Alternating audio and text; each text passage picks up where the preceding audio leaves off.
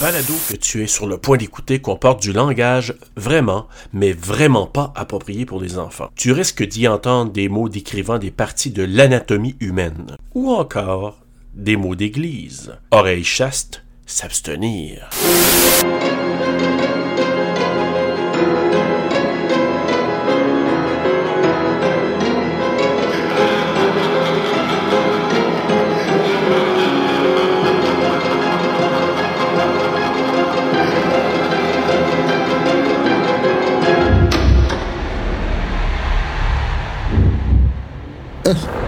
Voir ça, ça me. Comme quelques morts dans la crypte de la Powerful Reg. Ow. A curse left behind. C'est vrai que ça fait très 2000, ça. On voit plus les trailers faits comme ça, là, avec les textes. Non, c'est vrai. On plus des coupes de cheveux de même non plus. Non, puis malheureusement, il en montre trop. Ouais, mais dans ce film-là, ça change-tu vraiment quelque chose qui en montre trop? Dans la mesure qu'on le regarde pas dans l'autre, on a la chienne pareil rendue là avec la japonaise qui te saute d'en face et que sa face blanche puis ses yeux noirs. Si on voit la main d'un cheveu, il aurait pu pas le présenter. Ben, c'est sûr qu'ils vont. Ah, ça, c'est pas le fun. Un petit rôle d'après-souper. En même temps, on s'entend que c'est peut-être c'est un remake qui est presque plan par plan du Juan The Curse de chez Mizu. Oui, oui. Hello? J'ai pas vu le The Curse. Non, on s'en Ah, parle. c'est le premier, hein? Ben, ben, je reviendrai sur la timeline si tu veux. Ok, oui, merci. Ouais, parce que c'est un peu mélangeant, ouais. Je l'aime, elle. Ça, c'est freaky. Euh, tu dis?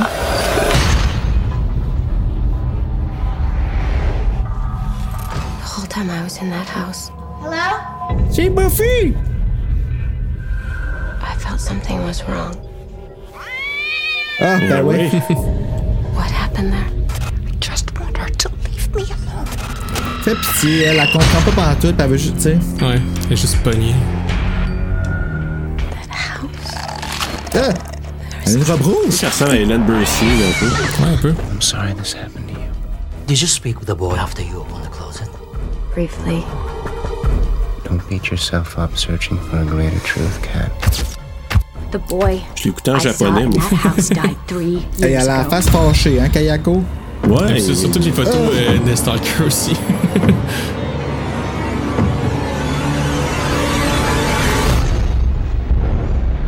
Elle a pas l'air de l'aimer, elle a l'air de vouloir le tuer. Ben, c'est un peu ça qu'elle a fait, non?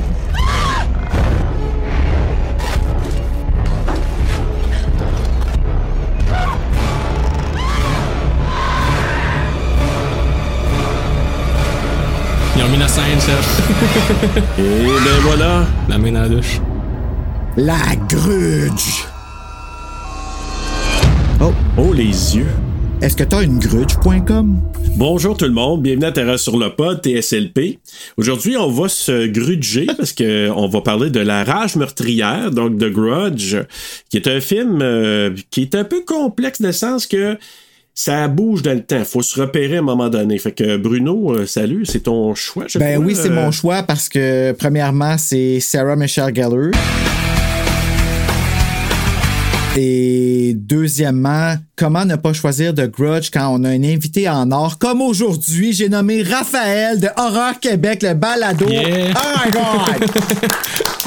Alors, En plus, euh, c'est ça, c'est- partie des, des films que, j'étais- que je vous avais dit que c'était un des films que je voulais analyser, là, si vous m'aviez demandé de vous donner des choix, là, puis euh, The Grudge, ça faisait partie. Moi, c'est un de mes premiers films d'horreur, un qui m'a donné euh, la piqûre. là. ok, fait que c'est un de tes films préférés. Le- Celui-là, l'américain ou l'original? Au début, je te dirais que c'est l'américain, parce que c'est l'américain que j'ai vu en premier, mais c'est ce qui m'a donné un peu le goût des films d'horreur. Puis par la suite, quand j'ai comme développé ma, ma fascination pour le genre, ben, je suis, re- je suis retourné euh, à cette saga-là originale euh, dans sa version euh, japonaise. Puis, tu sais, ce film-là, l'américain, il fait bonne figure dans, dans le tout, là, parce que il- tu sais, je trouve qu'il est très honorable dans sa, dans sa manière de, de, de traiter l'histoire. C'est plus que certaines suites qu'il y a eu au Japon, mais ça, on n'a pas besoin d'y aller. Puis même au, au dernier film américain en date, là, que j'ai pas encore vu Ah. d'ailleurs, mais euh, je sais que toi, Bruno, tu viens d'écouter. Je l'ai regardé un matin encore. Hmm. Parce que le principal, je le trouve beau. là. hey, avec Andrea Riseborough. Ben oui, je le sais. Puis même ça, ça réussit Aïe, pas aïe. à faire fonctionner le film. Parce que oui, je sais. Mais c'est juste du build-up. Build up, build up, build up, build up. Ça l'aide pas. Build up, build up, build up, build. Ça l'aide pas. La fin est vraiment, vraiment cool. Mais c'est tout. J'ai vu The Grudge 2 américain. Euh, J'ai pas vu Grudge Je l'aime, 3. Puis je suis allé écouter hier Ju-On, justement, là, la, la- la- la version 2002. Parce que ce que j'ai compris, il y avait une version 2000 qui est Ouais. direct to, to vidéo et une suite à celui-là. Ouais, c'est celui-là que j'ai pas vu, moi. En fait, ce qui arrive, c'est que Shimizu, euh, à la base, euh, il avait commencé à traiter ces deux personnages-là. euh, Puis ils sont même canons parce qu'ils ils font référence à ça dans les films. C'est dans, il a fait deux courts-métrages pour une espèce de film anthologique japonais euh, d'horreur qui se passait dans des lycées. Fin des années 90, Ouais, ouais. je Puis, crois, euh, ça. dans le fond, euh, dans, dans ces deux, euh, dans ces deux courts-métrages-là, le premier, il y a Toshio qui apparaît, puis dans le deuxième, il y a Kayako. Pour lui, ça l'a comme été un peu ses bancs d'essai pour se lancer dans la réalisation de The Grudge. Le premier Ju-On, là, euh, qui a fait justement en 2002, qui était un téléfilm, euh, ben pas un téléfilm, mais genre, tu sais, un direct ou DVD, là. Ben VHS à l'époque, il faut dire. Non. Ouais. un direct ou VHS, qui est sorti la même année, euh, le 2. Puis ces deux films-là, ils ont eu euh, un, un bon petit succès comme euh, dans la sphère euh, indépendante japonaise, puis qui ça, ça fait beaucoup parler d'eux. Fait que quand il y a un major japonais qui l'a contacté pour les retourner, mais en version en salle avec un plus gros budget, puis euh, un casting un peu plus euh, élaboré. Fait que euh, dans le fond, c'est ce que c'est ce qu'il a fait. Il a tourné Ju-On The Curse, qui est comme sorti justement, je pense en 2004. Euh, Ok, 2000 c'est lui. 2000 Non, ouais, c'est ça, 2002. 2002. Après ça, il a fait sa suite, puis euh, ça l'a tellement buzzé au Japon que ça a fait des millions de dollars euh, ben, de yens. Puis euh, ça l'a fait en sorte que les Américains ont été intéressés par la chose, dont un certain Sam Raimi puis sa boîte de production Ghost House Picture, Maudit logo qui me fait sursauter. qui, qui avait bien aimé le film, puis qui ils ont demandé de faire des remakes américains. Puis, chose qu'il faut dire qui est assez honorable, c'est que c'est Shimizu justement qui va s'occuper des remakes aussi. Ben du 1 puis du 2, pas du 3. Ça, c'est cool. Fait Le que- 1 puis le 3? Non, le 1 puis le 2, pas Ouais. le 3. Ah, pas le Mm. ouais. Ben, Puis étrangement, le 3, encore une fois, comme I'll Always Know What You Did Last Summer, je trouve y a son. euh, puis, puis le nouveau qui vient de sortir, je pourrais quasiment dire que c'est un remake de ce troisième-là. OK. Ben, Si tu regardes dans son ensemble, c'est comme, je trouve, qu'il- pour avoir regardé Ju-On, c'est comme des mash-ups de des différentes histoires. Tu sais, comme, comme le, le- celui qu'on traite aujourd'hui. Tu sais, si tu regardes, mettons, Ju-On, Ouais, c'est des chroniques. il y a des séquences là-dedans. Ce que je me souviens, là, puis ce qu'ils disent aussi, c'est que les écolières, on les retrouve dans The Grudge 2. Ouais. Ouais. Fait mais c'est comme un mélange de, de- de plein d'éléments. Puis quand, quand j'ai vu ça, quand j'ai re- regardé Ju-On, je me suis dit, OK, il y a des. Moi, je trouve que certaines choses sont plus terrifiantes pour moi que la version américaine. Certains éléments, là. Je comprends pourquoi. Il y a quand même un côté un peu aseptique. Parce que la- l'approche de l'horreur japonaise, l'approche de l'horreur américaine, surtout à cette époque-là, euh, ça se parlait pas. Là. Les, pre- les premiers films de G-horror qui ont vraiment marché aux États-Unis, c'est The Ring puis, euh, The Grudge, justement, là, qui était basé sur justement Ringo puis Ju-On. Puis avant ça, tu sais, la- l'approche japonaise de l'horreur euh, aux États-Unis, c'était un peu hermétique, là, genre les, les gens euh, ne savaient pas trop c'était quoi, puis c'est quand même assez différent parce qu'aux États-Unis, on a un côté très euh, plus euh, la créature, tu vas la montrer le moins possible, ça va être des jump scares, elle va arriver, puis euh, euh, il va avoir une scène un peu euh, un peu intense, puis après ça, ça va se calmer. Parce qu'au Japon, il y, a une- il y a vraiment un style euh, assez classique de montrer la créature très frontalement, puis de laisser la scène s'étirer. Je me souviens plus vraiment de la version japonaise. Moi, ce que je me rappelle de ce film-là, c'est qu'il est sorti en même temps que ça. Puis, je travaillais au cinéma neuf dans ce temps-là, je m'en rappelle. Puis, les- il y avait une espèce de deux clans de sortes de monde qui aimaient l'horreur. Ceux qui tripaient ça, puis ceux qui tripaient de grudge. Puis ça s'obstinait, genre. Puis tu vois, c'est là que j'ai comme commencé à catcher qu'il y avait comme des sous-clans dans le monde de l'horreur, tu sais, de ceux qui aiment le torture porn, ceux qui aiment les affaires d'esprit, ceux qui aiment les slashers, ceux qui aiment le... Pas pour mettre des étiquettes, là, Non, mais t'as raison. mais que le niveau de passion, par exemple, il est tellement fort que ces gens-là vont s'obstiner. Juste la preuve de comment, qu'au début, que vous avez manqué ça, gang, là, moi puis Serge, on s'est pogné solide à cause de The Shining avant, là, il saigne du nez. Pas si solide. On s'est pas pogné non plus, ça n'a pas rapport. Mais il y a une obstination vraiment passionnée par rapport à ça, par exemple, tu sais, par rapport au point qu'on a. Puis ce temps-là reflète beaucoup ça. Je, je suis vraiment d'accord avec toi, là, parce que c'était vraiment euh, un clash euh, de, de genre, là. Non, mon Parce que Dieu. Ah les deux ont, ont vraiment fait des petits. Là. La mise en scène euh, japonaise, euh, puis euh, puis le- toute la trolley de remake qu'on s'est tapé euh, par la suite. Puis même les films américains qui, qui, dont il y une approche de l'horreur qui, qui s'inspiraient beaucoup de ça. Puis d'un autre côté, toute la mode des tortures porn avec euh, les, les SOP, les hostels, puis euh, tout ça qui, qui est arrivé, c'était c'était vraiment une espèce de compétition de- d'horreur. J'avais pas vu les choses sous cet angle-là, mais je pense que pour les gens de ma génération, ça a vraiment marqué un peu notre imaginaire. puis Ça a Ah, vraiment. Je comprends. Et puis tu le vois en plus d'un poster, tu sais, quand tu mets les deux un à côté de l'autre, ça, c'est blanc, blanc, blanc, blanc et comme quasiment rien. Puis The Grudge, c'est tellement plein de cheveux que tu vois juste un petit œil dans le plein milieu, tu sais. Puis ça, ce poster-là, là, on peut-tu en parler? Ouais. J'avais la bannière de ça d'accrocher dans ma chambre, puis le scotch tape l'a pas tenu, puis elle m'a tombé dessus dans la nuit. Peux-tu te dire que quand tu te réveilles avec cet œil-là direct dans ta face, euh, Moi, j'aurais pas ça dans ma ben, chambre. Ah non, non, non. j'ai donné un coup de poing dedans et Non. ça l'a défoncé le papier. là. Parce que tu, mais tu fais le saut, là. Puis là, puis là, elle a eu la face euh, défonçant en- Exactement en comme les photos de Kako. T'as quelque chose, sacrifice m'a dit, tu te réveilles avec ça qui fait comme.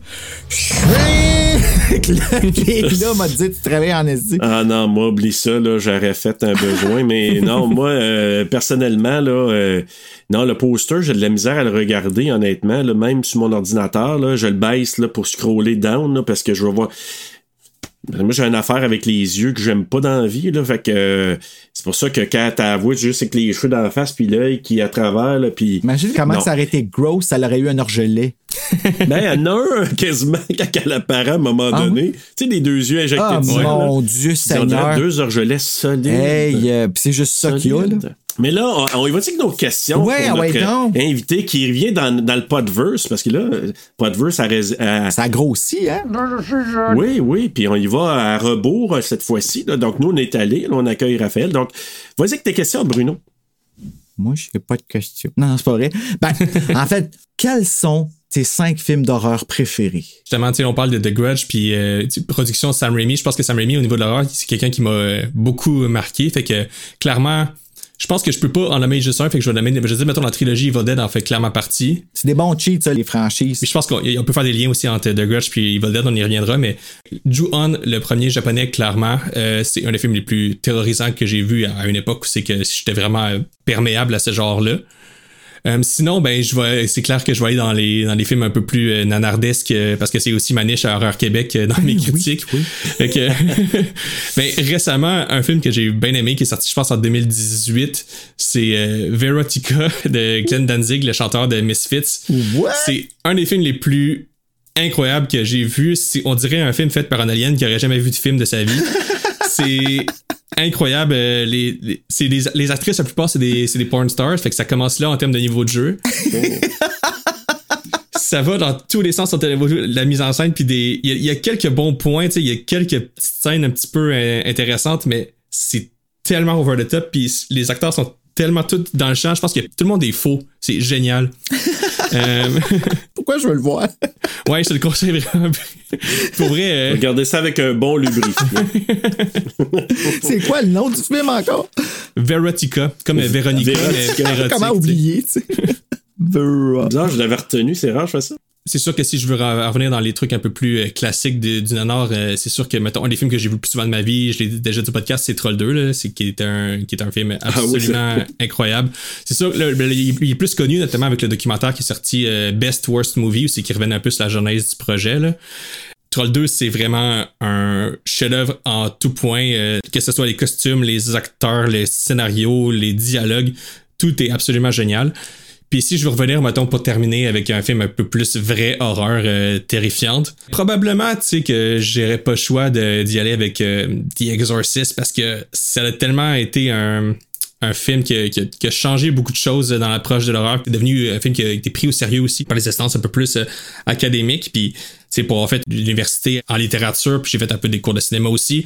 C'est un des premiers films d'horreur que tu qu'on nous enseigne un peu à analyser sa mise en scène puis tout ça. Donc, euh, c'est sûr que ça me parle beaucoup parce que c'est un des éléments aussi que je- que trouve- qu'on trouve souvent dans notre podcast euh, d'Horreur Québec, c'est que moi j'aime bien ça, partir un peu des fois sur des chires de d'analyse des films là, avec des euh, sur qu'est-ce que ça veut dire, même les Resident Evil que Chloé et moi on a pris plaisir à défendre puis à parler de la substance, euh, la substance scientifique moelle qu'il y avait dans ces films-là. Donc, J'étais content que vous fassiez ça. Quand je l'ai écouté, j'étais comme c'est vrai que c'est une série, une franchise en fait qui a été blastée, surtout pour ses avec le jeu. là. mhm. D'ailleurs et avant tout. là. Avec le temps, on apprend à les aimer. Puis Mila Jovovich a rock on. ben oui. That's all I'm gonna Ouais, say. Ah oui, hein, ben oui. Savais-tu qu'il avait fait un remake de Troll 2? Hein? Non. Ouais, check. Trolls World Tour. Ah ouais, il est un peu plus coloré, celui-là. Hein? Là, j'ai montré Les Trolls 2, Ouais. tournée mondiale, tout le monde, là, juste pour pas que vous soyez confus avec les deux films. là. Ouais, je, Surtout pas, hein? je ne parlais pas de la comédie musicale en, en dessin animé euh, 3D. Là. Qui Je est parlais excellente aussi avec Anna Kendrick. Ouais. Je l'ai pas, je l'ai pas vu malheureusement, mais je parlais bien du film de Claudio Flagasso. Oui, italiano-américain, Ouais. c'est ça? Un qu'on n'a jamais eu, ça, les top 5. Hein? Non, non, non. On pourrait dire, à part des Exorcists, là, c'est comme le plus, euh, le plus éloigné des autres. Je pense que ça va être la dernière fois, d'ailleurs, qu'on va Ben, on est bien inclusif. Nous, on aime tout le monde. Donc, euh, Ben oui, mais je trouve ça le fun, mais on a tellement de la variété. Fait que merci, Raph, euh, de cette ben oui, variété qu'on aussi. était une émission de variété. Oh! oh oui! Ah, ça, c'est le fun en bon yen. En bon yen, mon Dieu Seigneur. Fait longtemps pas entendu ça. Non, mais pour faire du, po- euh, du pouce sur euh, le nombre de yens que le film a rapporté. Ah! I get it, I get it. Je voulais te l'expliquer. D'ailleurs, hey, petite parenthèse avant qu'on embarque sur le film comme tel, j'ai vu tantôt la bande-annonce du film Nope de Jordan Ouais, Peele. Avez-vous ça? Ouais. Ouh, que ça va être euh, attendu. Oh, Je savais pas qu'il faisait un Moi, nouveau j'ai film, mais c'est quoi no? C'est no dans le sens. Nope. N-O-P-E. Oh. Nope. Nope. Genre ça, là? Ça a sûrement une autre signification, mais écoute, c'est. Puis je pense que Daniel Kaluuya, il a de l'air à jouer Ouais. là-dedans. Le gars qui a joué dans Out? pense que oui. Ouais, le Ah, principal c'est déjà vendu. C'est pour ça que je t'en parle. Je me dis, ouais. Et, euh, oui, puis écoute, mais c'est. Tu vois plein d'affaires, tu comprends rien de ce que c'est. Tu penses, c'est peut-être des extraterrestres? ah, ouais, hein? Ben, en tout cas, la prémisse euh, qu'on qu'on- ce qu'on semble comprendre dans la bande-annonce, c'est qu'il y a comme une espèce de gros nuage euh, qui arrive, euh, puis qu'on faut comprendre c'est quoi, là. Exact. Ah, ouais. Puis ils font rapport un peu historique sur un des premiers ranchs Ah, pas Kiki. Palmer. C'est qui ça, Kiki? Niaise-moi. Qui ça, Kiki Palmer? Ah, Celle qui joue dans Nope. Excusez. Ben c'est quoi? Ah, je suis pas capable. Moi, elle a joué dans la série Scream, la saison 3. Ben, tu sais, Scream euh, Resurrection. ok. Ouais, ouais. Euh, Je suis pas capable, cette actrice-là. Elle va tout, je suis sûr qu'elle va tout gâcher. À moins qu'elle ait pris des cours, là, puis qu'elle se soit calmée le pompon, là. Elle est too much, puis ça gâche Ben, tout. Tu finis que tu y On- crois plus. Je pense qu'on peut, qu'on peut quand même faire confiance à Jordan Peele qu'à date, il dirige bien ses Ah acteurs. oui. là. Euh, Je pense que. J'espère. Steven Yeun, c'est vraiment cool. Ben écoute, euh, je vais y aller avec mon synopsis. Ah, les chanteuses. Les chanteuses me tirent toujours sur le pantalon, là, là chez moi. Cochon. Tranquille. Ah. Tranquille, les On filles. va retourner chez Bruno, vous autres. Non. Bon. Dans ce qui paraît être une paisible maison de Tokyo se cache l'un des fléaux les plus épouvantables qui soit. Quiconque franchit le seuil de la demeure est aussitôt frappé par une malédiction qui ne tardera pas à le tuer dans un sentiment d'indicible rage. Alors que le nombre de victimes augmente, une jeune américaine, Karen, se trouve brutalement confrontée à l'horreur de cette réalité. Il n'est désormais plus temps d'ignorer ou de fuir. Il faut comprendre pour avoir une chance de survivre.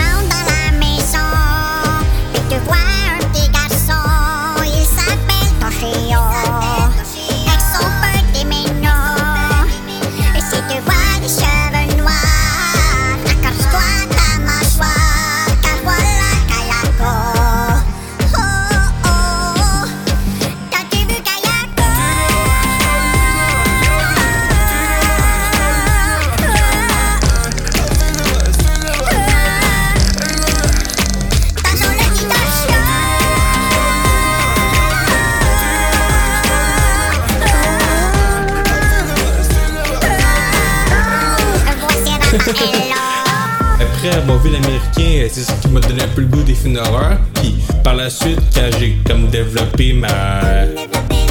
comme développé ma. fascination pour le genre, ben, je suis retourné à cette saga-là originale dans sa version euh, japonaise. Japonaise. Ja- japonaise. Puis honnêtement, tu sais, ce film-là, l'américain, il fait bonne figure dans le tout là, parce que il- je trouve qu'il est très honorable dans sa manière de traiter l'histoire.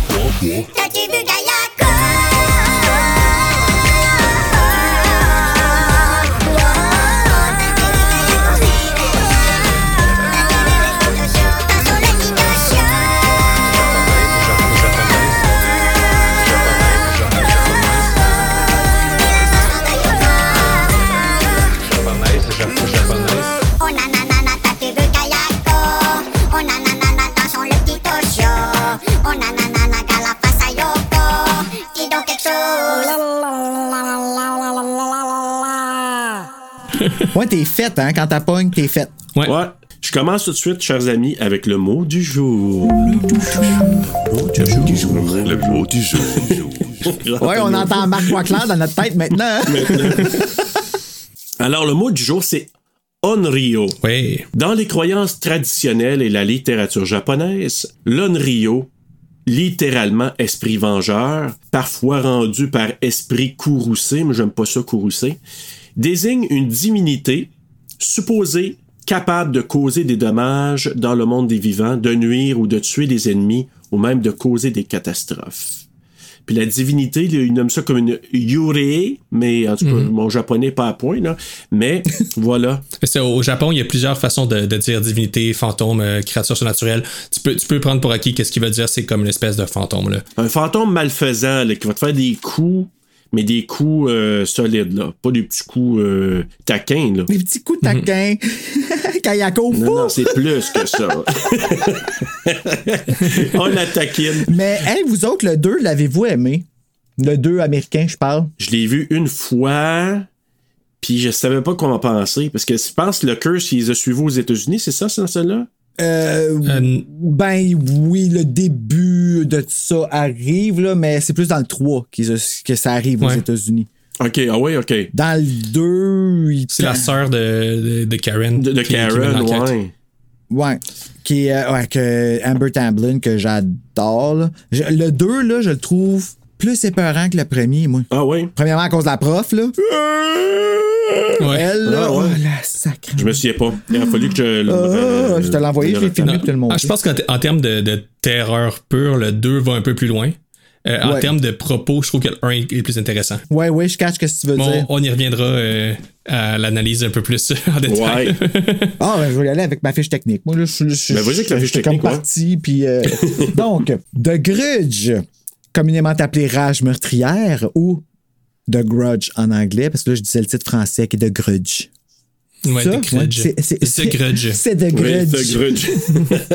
Puis on va regarder The Grudge. Mais d'ailleurs, autant j'aime souvent les, les traductions qu'on fait au Québec là, des titres, là, je trouve que Rage meurtrière, ça. Ben, en même temps, je comprends le côté marketing, là, que ça il y a un côté un peu over the top, là, Rage meurtrière.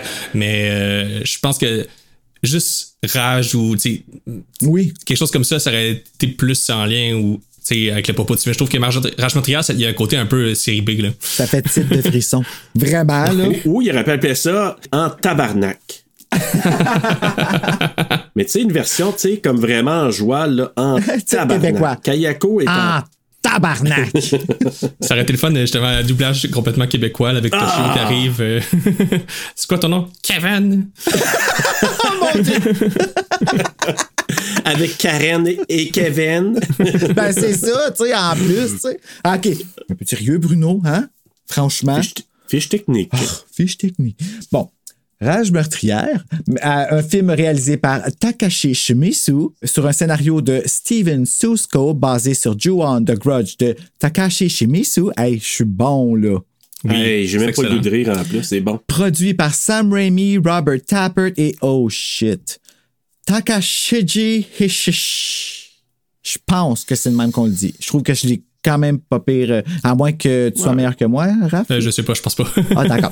Une cinématographie de Hideo Yamamoto, éditée par Jeff Betancourt. Ah, regarde, tu vois, on me simplifie la tâche. Musique de Christopher Young, des compagnies de production Columbia Pictures et Ghost House Pictures avec le maudit logo qui fait toujours jumper. Oui. Distribué par Sony Pictures Releasing, Nippon Herald Films et Senator International.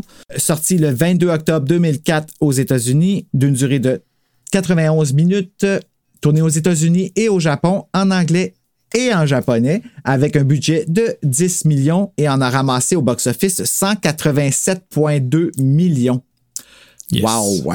Mettant en vedette Jason Bear, doublé par Gilbert Lachance, qui joue Doug. Rosa Blassie, doublé par Joël Morin. Ah ouais! Ah, ouais. Qui fait Mariette. Joël Morin, tu te rappelles, elle a joué dans l'ancien compte? Ben oui, je me souviens de Joël Morin, c'est la sœur de Valérie Valois. Ah oui. Non, mais c'est cool. Je savais pas qu'elle faisait du doublage. Excusez, là, je suis juste. euh, Maria, c'est-tu la, la blonde de Bill Pullman? Oui, c'est ça. Ok, Ouais. ouais, je comprends pourquoi qu'ils l'ont pris, euh, qu'ils l'ont pris elle, puis elle a l'air plus allumée en français, d'ailleurs. Just saying. Euh, Cléa Duval, doublée par Pascal Montreuil, qui joue Jennifer Williams. Sarah Michelle Gellar, qui est doublée par, je savais, Aline Pinsonneau, qui joue Karen. Quel freaking génie d'avoir pris elle pour la doubler. Pour vrai, là, c'est la meilleure voix qu'il pouvait y faire. Ouais. William Mapother, qui est doublé par Antoine Durand, qui joue Matthew Williams. Bill Pillman, qui est doublé par Pierre Auger, qui joue Peter. Peter. Peter. Peter. Peter. Peter. On entend ça dans la lettre tout le temps. Là. Ça m'est resté dans la tête tellement longtemps après avoir vu le film. Ted Raimi, qui est doublé par Benoît Etier, qui joue Alex, pardon. Katie Strickland, qui est doublé par Manon Arsenault, qui joue Susan Williams. Et Grace Zabris, qui est doublée par Nicole Fontaine, qui joue Emma. Directrice de plateau, c'est Nicole Fontaine et l'adaptatrice aussi, également Nicole Fontaine, enregistrée au studio Technicolor Service Thompson. Alors, bravo. Très cool. Bravo pour ta prononciation du japonais aussi. Oui, oui, parce que J'ai- j'ai essayé. moi, je, je me pinçais les lèvres, puis finalement, bravo. Mais c'est-tu? Ouais, mais euh, ça, ça, ça donne que c'est des noms que j'ai dit souvent. Parce que c'était un film qui était quand même. euh, sais, c'est des peurs évidentes, là. Tu sais, t'as peur de la fantôme grise, c'est- puis le film, le mood, il est gris, le filtre, il est gris, le deuxième est encore plus gris. Tu sais, on dirait qu'il n'y a jamais eu de soleil dans ce monde-là. Là. Je sais pas si tu comprends ce que je veux dire. tu sais. Sûrement pas. Ils sont blancs, puis c'est très. C'est. C'est. C'est. Ben, c'est gris. Je sais pas comment d'autres l'expliquer. Ouais, C'est très gay. totalement. Mais le filtre, euh, justement, de, de vidéo pour les flashbacks aussi, il y a quelque chose de très, euh, Oui. très granuleux, très gris. Ah puis- mon Dieu, dans le 2, hein, tu vois quasiment rien, là, tellement que c'est Ouais. tellement que c'est picoté. Là. Euh, on peut commencer avec le film qui s'ouvre sur fond noir et qui dit Tu vas-tu aller dans l'ordre du film? euh, le plus possible, ouais, le plus possible. Ça va être Ouais, quelque chose, que, ça va être- ça va être quelque chose. euh, oui, oui, vraiment. up, les amis, OK? On, Oui, parce reste qu'on concentrés, essaie de, de suivre. Là. Comment? Suis. On suis. essaie de Bon. pas trop niaiser. Là. Donc là, t'as- ça commence avec justement l'affiche qui dit La malédiction de celui qui meurt en proie à une puissante colère se manifeste dans les endroits où ce dernier a vécu. Ceux qui sont confrontés meurent et la mal- malédiction perdure. Il y a toujours un mot qui reste rouge. Ouais, je sais. Plus longtemps. Saigne. Et là, ça commence avec euh, notre Bill Pullman national qui est sur un balcon. Il prend l'air, lui. Avec euh, un regard pas du tout suspect sur euh, ses intentions, euh, on s'y attend pas du tout. Un regard On- n'a aucun doute de ce qui va se passer. Moi, euh, je me suis dit, il prenait l'air, il regardait la belle ville de Tokyo là, pendant que sa femme était y préparer un café, mais tu sais, elle n'a pas le temps de se lever du lit. Parce qu'elle, elle, il dit, Là, mon amour, viens te coucher, j'ai goût de te faire des choses. fait que là, lui il dit rien. Il la regarde en silence. Il a fait fuck it. Ouais, c'est ça. On a eu la même idée. Ah, pas elle, esti. Plouc en bas, c'est. Ah. C'est chiant, qu'est-ce que j'ai écrit dans mon livre de notes? J'ai écrit Bon, Bill Pullman est allé rejoindre sa femme, clairement déjà morte en dedans. Oh. Mais come on, là! Qu'est-ce que c'est ça? Comment. à part- Tu sais, on va la voir plus loin dans le film. Lève là mon coup de couteau. Elle, Voilà. elle, rien. Hey, c'est qui qui s'habille de même dans son everyday life? Quand Karen est allée le voir, là. Ben, Ouais, quand Karen arrive, J'ai besoin de me sentir belle parce que je suis vide. c'est peut-être Je ça. pense qu'elle aussi. elle a tourné, je pense, des vidéoclips japonais de, de voitures, je pense. elle? Ben, moi, je la verrais faire ça. Ah, tu je sais. pensais que tu disais qu'elle avait, que c'était ça sa carrière. Je me suis dit, ah, ben c'est de même qu'elle a eu le rôle. Et là, ben, c'est ça. Donc, Peter euh, Kirk, c'est ça son nom de, de Ouais. famille. Peter. Donc, euh, lui, ben, c'est un prof d'université américain qui est allé à Tokyo pour aller enseigner. Puis on va savoir plus tard que ça a eu des conséquences parce qu'il y a eu une petite euh, stalker qui l'a suivi. Et là, ben, lui, il se jette en bas, donc on sait pas trop pourquoi au départ, euh, il a décidé de se suicider, puis il tombe. Quoi, 4-5 étages peut-être? Hein, Ouais, mais il s'est- t'as-tu vu comment que c'est que, c'est, est tombé? Comment Ben, il s'est laissé? sais. Il a juste glissé. Puis- Wouh! Ouais, puis tu sais, il était comme, comme on voit dans beaucoup de films, un peu euh, contorsionné et la tête euh, éclatée. Surtout qu'on a son point de vue pendant qu'il tombe aussi. Ça, c'est quelque Ouais. chose. Ça finit là, puis là, on enchaîne vers euh, Yoko, qui est une travailleuse. Je sais pas ça. Est-ce qu'on peut dire travailleuse sociale, intervenante sociale, on pourrait dire ça? Ouais, c'est pas mal de même que je l'ai vu. C'est comme des soins à domicile. là, à- à- à- ça a l'air d'être un truc de bénévolat un peu ce qu'ils font. Là. Fait que. Oui, c'est vrai que ça a l'air bénévole pour l'université. là. T'as raison, parce qu'ils appellent les bénévoles, t'as raison. Ouais. C'est vrai, tout à fait. Elle, elle arrive euh, dans une maison et euh, elle vient s'occuper d'une d'une dame qui, euh, qui est en, en proie à la démence. Donc, son nom, c'est Emma. Hey, mais c'est-tu dégueulasse dans cette maison-là? Qu'est-ce qui fait cette... C'est qui qui fait ça? C'est-tu... euh, C'est Toshio. Les esprits? C'est Toshio hein, qui fait ça? Ah, ben, hey, c'est quoi? Moi, je pensais que c'était elle qui était comme rendue démente, puis que, tu sais, elle se partait. Mais c'est vrai, Toshio, c'est un enfant, tu sais, ça fait du sens. C'est euh, c'est sous-entendu que le monde pense que c'est elle qui fout ça parce qu'elle est démente. En japonais, c'est peut-être un peu plus euh, clair. là. C'est Toshio qui fait qui fout la merde normalement. Ouais, mais, mais t'as bien raison. Même quand il dit son nom, là, t'es comme, c'est quoi ton nom? Toshio, ok, excuse-moi. Toshio, ok. Je t'ai demandé juste ton Ouais, c'est nom. ça. Je bête de même. Je t'aider, moi. Euh, mais ça a plein de sens parce qu'à un moment donné, quand je pense que c'est quand Karen arrive puis qu'elle voit encore le bordel, mais tu sais, Emma peut pas se traîner plus que ça. Fait que c'est pas elle qui a fait ça. Il y en a partout, là. Yoko, elle arrive là pour prendre soin? Elle arrive avec son vélo, parque son vélo, prend soin d'Emma. Puis là, ben, elle la soigne. Je pense qu'elle avait les mains pleines de sang, hein? Je pense, Emma? Elle, elle la découvre euh, comme, en- comme catatonique comme d'habitude. Fait qu'elle Ouais. je me- elle dit. Est-ce que vous vous rappelez de moi, là, je suis Yoko, nanana? Fait qu'on sous-entend que c'est pas la première fois qu'elle vient. Puis euh, En tout cas, on va en parler parce que c'est un peu complexe, mais euh, on, on sait plus tard que Yoko est là, ça fait un petit bout de temps. C'est dommage, Yoko, maintenant, elle s'appelle. oui. Oui. Ah, euh, oui. Yoko Avez-vous écouté ouais. la version Director Scott? euh, Non. euh, Le The Grudge? Peut-être un moment donné, mais là, récemment, j'ai juste écouté la version qui était sur Prime. là, fait que c'est sûrement la, la- la version cinéma. Ouais, j'ai écouté la même Ils version. ont juste mis les scènes, là. il n'y a pas vraiment rien, c'est juste plus gory, plus visuel, je dirais. Là. Puis elle, ça bouge, Ouais. je peux te dire que t'as ouais longtemps. Ah ouais. Ouais, c'est, c'est pas joli. Mais, Mettons, euh, tu, tu lui dis. Sais, tu prends une photo puis tu demandes de dire cheese, là, tu risques d'avoir peur.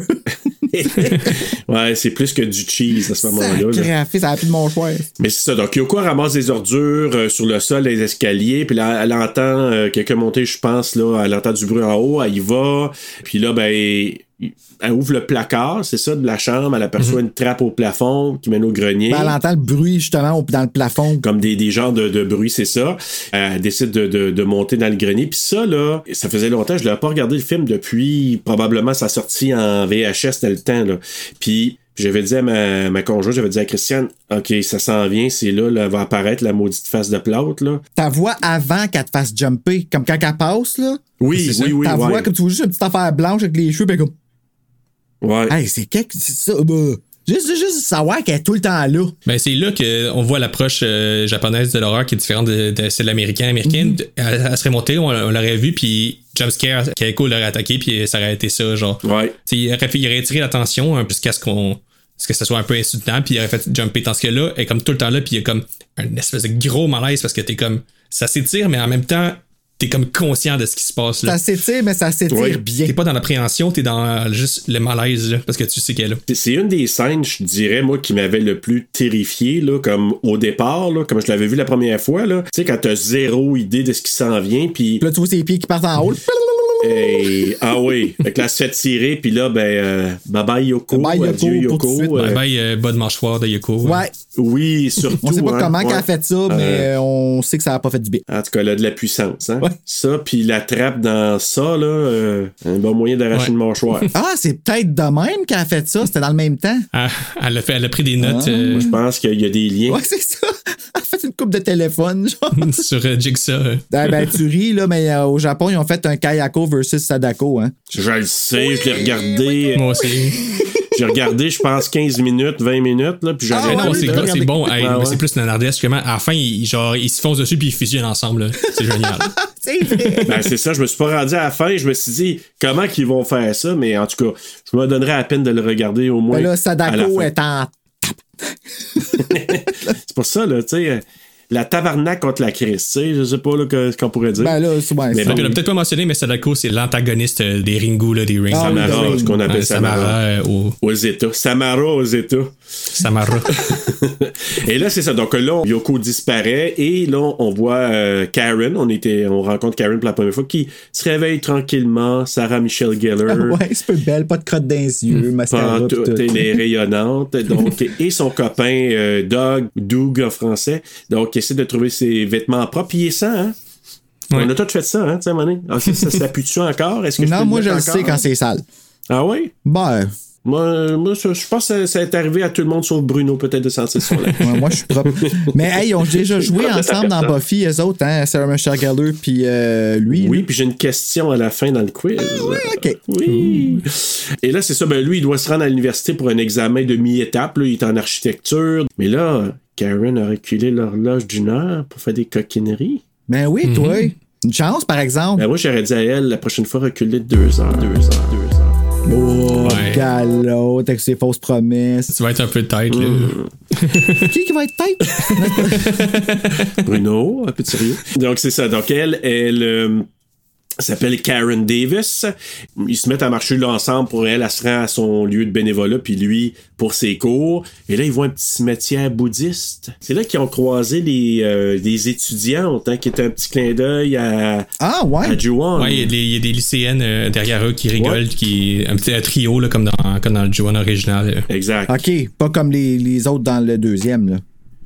Teresa Palmer, puis... euh, Non. Non non non, c'est ça, C'est vraiment un clin d'œil à ben, l'original, la version 2002, Ju-On, The Grudge. Là. Euh, On peut faire un parallèle avec quand elle sac le feu, là, parce que là, l'encens qui monte, puis là, ça purifie, ça amène la paix intérieure. Fait que elle fait un parallèle avec ça qu'on Ah, entend plus merci, tard. tu viens de donner un sens à cette scène-là.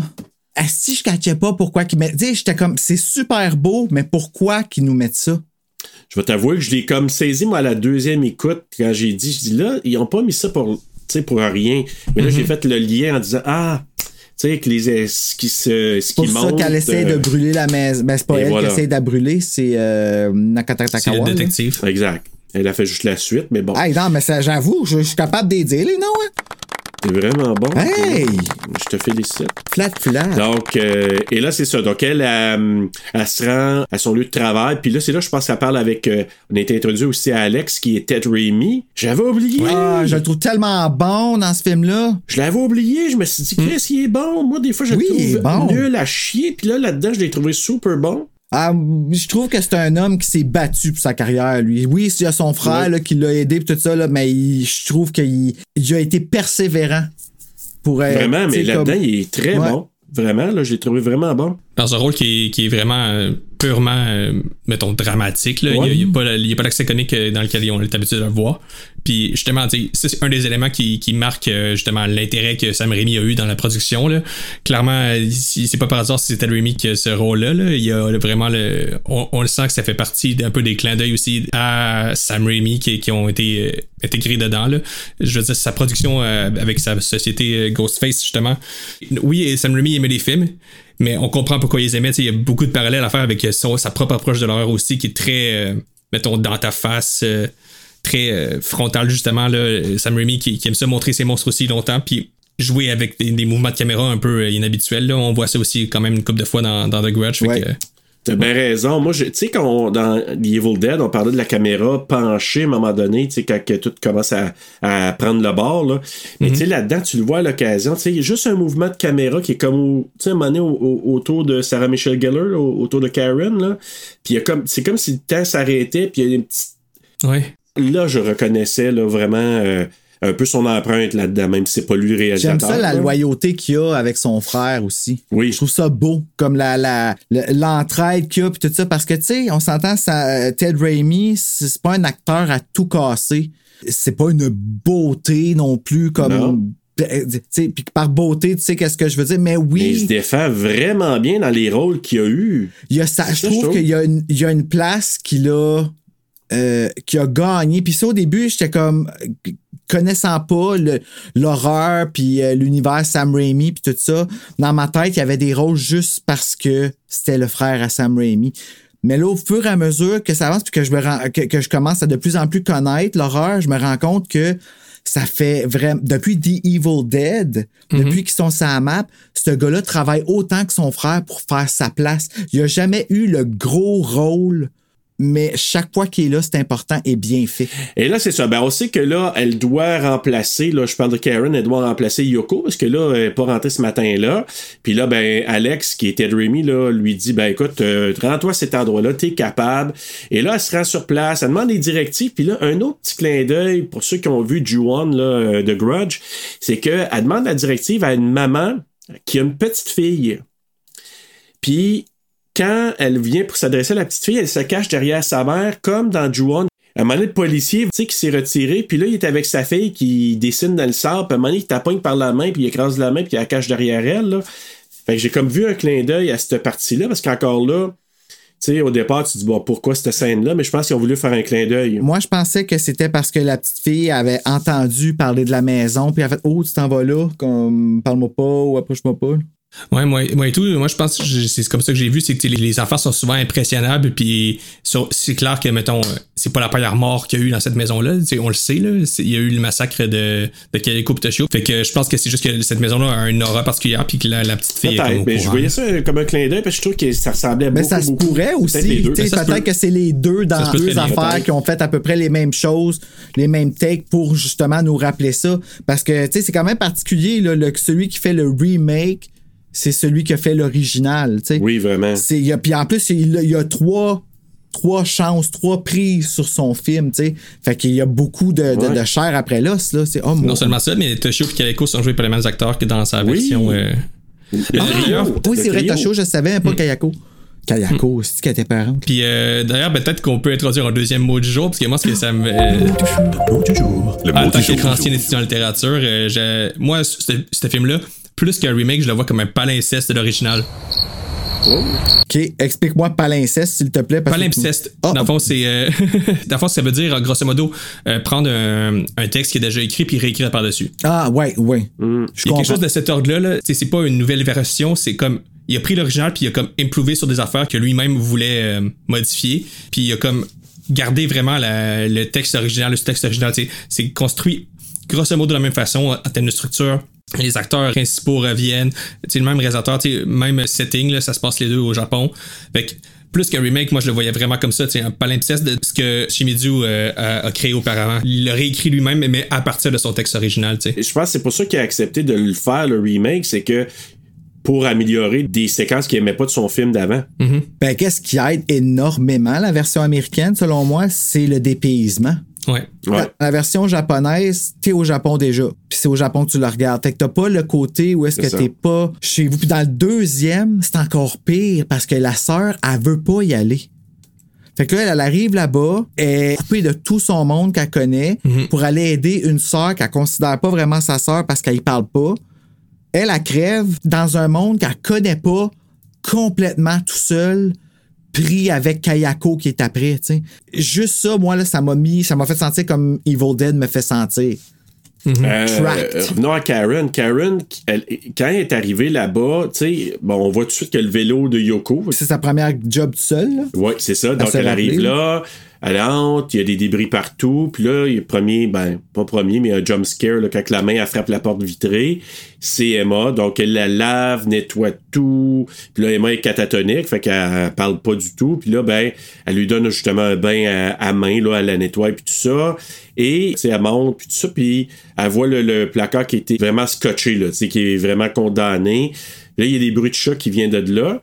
Puis quand elle enlève tout, elle ouvre la porte. Puis là, ben là, je pense qu'il y a l'autre jumpscare, que le chat qui, qui, qui saute. Là. Maudit chat sale. Puis là, le garçon Oh, Toshio qui est caché là-dedans. Toshio. Puis là, moi, c'est le, le mot du jumpscare encore. Quand le téléphone, il sonne. Tu sais, téléphone, là, ça a l'air innocent, mais quand ça sonne dans un moment de tension, là, Ouais, ouais, clairement. C'est là qu'elle est tombée sur le cul, hein? C'est-tu là qu'elle est tombée sur Euh, le cul? non. Elle voit Non. Toshio, puis elle tombe sur le cul. Ben, Elle va Toshio, puis elle recule, parce qu'elle est comme genre. Hein, c'est pas normal. Puis euh, elle tombe, puis le Toshio, il, il lève la tête, puis finalement, il a l'air normal. Fait qu'il y a comme un espèce de désamorcement. Je trouve ça, je trouve ça cool, tu sais. tu vois pas juste en mode ouais. cri, genre, essaye de se faire peur. Puis un journal aussi. Le journal, ouais. Elle trouve le journal. Ça, là, c'est ça qui m'amène à me demander.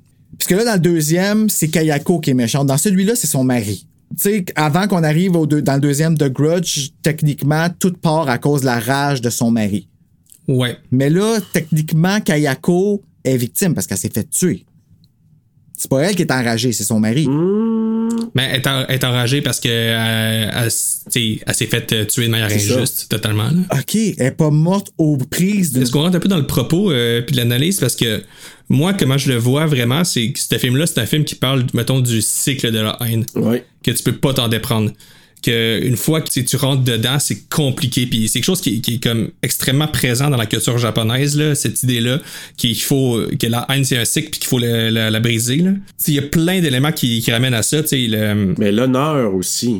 justement le côté non linéaire de l'histoire là que justement il y a ça se répète ça se- c'est tout- l'histoire se répète puis no, tu sais, dans, dans celui-là c'est un peu moins clair que c'est quoi la malédiction de Ju-On mais la malédiction de Ju-On à l'origine c'est quand tu rentres là, ben, veux, pas, tu vas recréer un peu ce qui s'est passé. C'est dans le Ju-On original, là, le couple qui achète la maison puis qui, qui aménage avec leur mère, ben, le chum, il tue. euh, ben, ça se peut que ça soit arrivé à celle-là, mais c'est plus sous-entendu que Toshio les a tués les deux. Là. Hum, ouais. Fait qu'il y a vraiment ce côté-là. C'est pour ça a, justement, le temps, il est vraiment distordu dans cette maison-là parce que tout se passe en même temps parce que c'est, vraiment la causalité là, de, de tout ça. C'est à cause qu'il y a eu un acte de haine, qu'il y a d'autres actes de haine qui se répercutent, qui va créer un autre acte de haine qui se répercute à l'infini comme dans une espèce de boucle sans fin. Fait que c'est quelque chose qui est vraiment ultra nihiliste. Puis c'est pour ça aussi qu'il n'y a pas de safe space à Kayako. Tu peux pas t'échapper, tu peux pas échapper à ça. C'est sans fin. Parce qu'il faut que tu règles ça, mais comment tu règles ça quand la rage est devenue meurtrière, tu sais? Exact, c'est ça, tu sais, c'est- quelque chose en psychologie qui, existe euh, comme manière de, voir les choses. une fois que tu es rentré dans, dans le cycle, c'est compliqué de t'en déprendre parce que chaque bout de haine que tu reçois va créer de la haine en toi, puis tu vas avoir ten- tendance à la, à la transmettre aussi. Fait que cette malédiction-là, le Juan, ben, ça te force à rester prisonnier un peu de ça. Puis la maison, justement, qu'on parlait du côté trap, ben, ça te trappe là-dedans. Puis il y a plein de symboliques euh, qu'on pourrait revenir, mais tu sais, juste la symbolique de l'œil, il y a quelque chose d'intéressant là-dedans, tu sais. Dans le Juan original, les victimes, quand on voit les- leurs photos, euh, leurs yeux sont, sont noircis comme s'ils étaient aveuglés par cette haine-là. Dans celui-là, c'est pas vraiment marqué, mais l'œil est encore là. Mais il est plus mis euh, sous un angle différent. Moi, je le vois plus comme la maison t'ouvre les yeux sur cette haine-là qui existe, puis te rentre dans le, dans le cycle. Fait que si t'es une victime, ben, tu deviens un rouage finalement de, de, de ce cycle-là sans fin. Là. Il y a vraiment quelque chose un- comme un propos euh, sur comment, en tant que société, surtout la société japonaise là, qui est extrêmement problématique à certains, pour certains éléments, c'est pas pour rien que certains personnages disparaissent d'ailleurs, parce que c'est un problème qui est très euh, grave au Japon. Il y a du monde qui disparaissent, puis on sait pas pourquoi. Là. Il y a des centaines de personnes par année qui disparaissent. ouais. C'est sûr qu'il y a des affaires de, de- comme des crimes, là. mais c'est un, un peu comme ici avec les Autochtones là, et les femmes autochtones qui disparaissent. On sait que c'est probablement genre des meurtres puis que c'est probablement des, euh, des actes de cet ordre-là, mais c'est c'est quand même vu comme des disparitions. Puis au Japon, il y a le même problème. euh, Il y a, il y a vraiment plusieurs layers. là. On le voit beaucoup, je trouve, moi, dans, justement, dans Ju-On the Grudge, là.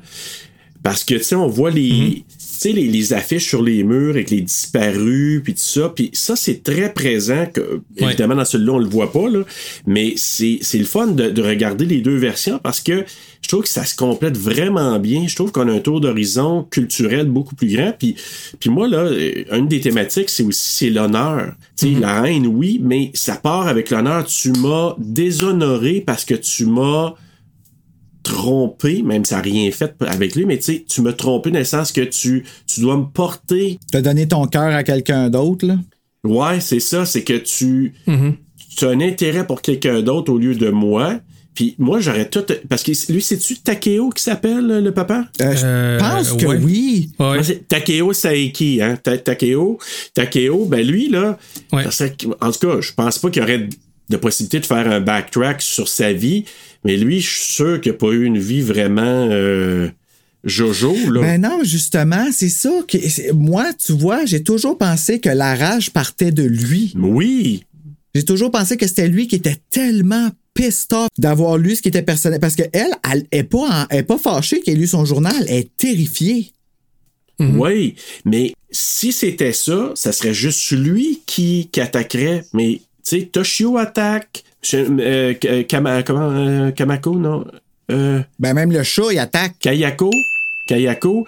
Ouais. Kayako attaque. Fait que pour moi, là, les trois sont morts dans un contexte de rage. C'est la raison pour laquelle ils attaquent. Sinon, on verrait juste l'esprit de Takeo qui, qui, euh, qui attaquerait. Ben dans, ouais, c'est vrai, c'est vrai que dans le premier, on voit juste eux autres comme. euh, Ben non, il me semble qu'on voit. Ben non, elle se manifeste comme toutes les autres, Mathieu. Tokyo, il, il- il arrive aussi, puis il, il attaque euh, le détective. C'est lui qui le noie dans le bain. Ouais, c'est ça. Ouais, mais l'entité, elle se manifeste comme étant le frère aussi, le frère de euh, Mathieu, c'est lui qui l'appelle. Ouais. Ouais. au téléphone. Fait que c'est pas juste. euh, c'est pas juste euh, eux autres. là. C'est- la- la- L'entité peut prendre l'apparence de n'importe qui. Dans le fond, euh, moi, je le vois vraiment comme.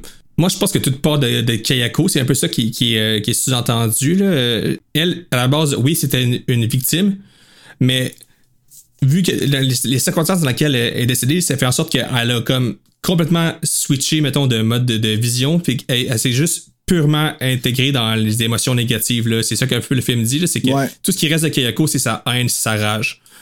Fait que c'est pour ça que ça- c'est elle qui, qui est un peu le point de départ. Puis Toshio, en même temps, il y a un côté un peu surnaturel aussi. On, on, si on, si on arrive avec le 2, mais de toute façon, moi je pense que c'est Kayako l'élément le plus important à souligner dans, dans celui-là, parce que c'est vraiment elle qui, qui est le point de départ. C'est elle qui lead les shots. là. Même, euh, même quand c'est son mari qui noie le détective, on sent qu'il y a un côté presque c'est l'instrument de, de Kayako. Là. Ouais, puis puis c'est une stalker.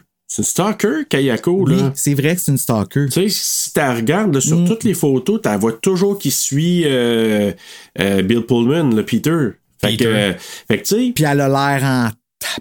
ben, elle, elle a une face euh, assez, euh, assez rough à chaque fois. Fait que, tu sais, moi, moi, avec, je pense que. Fait que pourquoi qu'elle est pas partie après la femme à... Ben, parce qu'elle est pas allée dans Ben, la c'est maison, ça. C'est vrai, là, mais.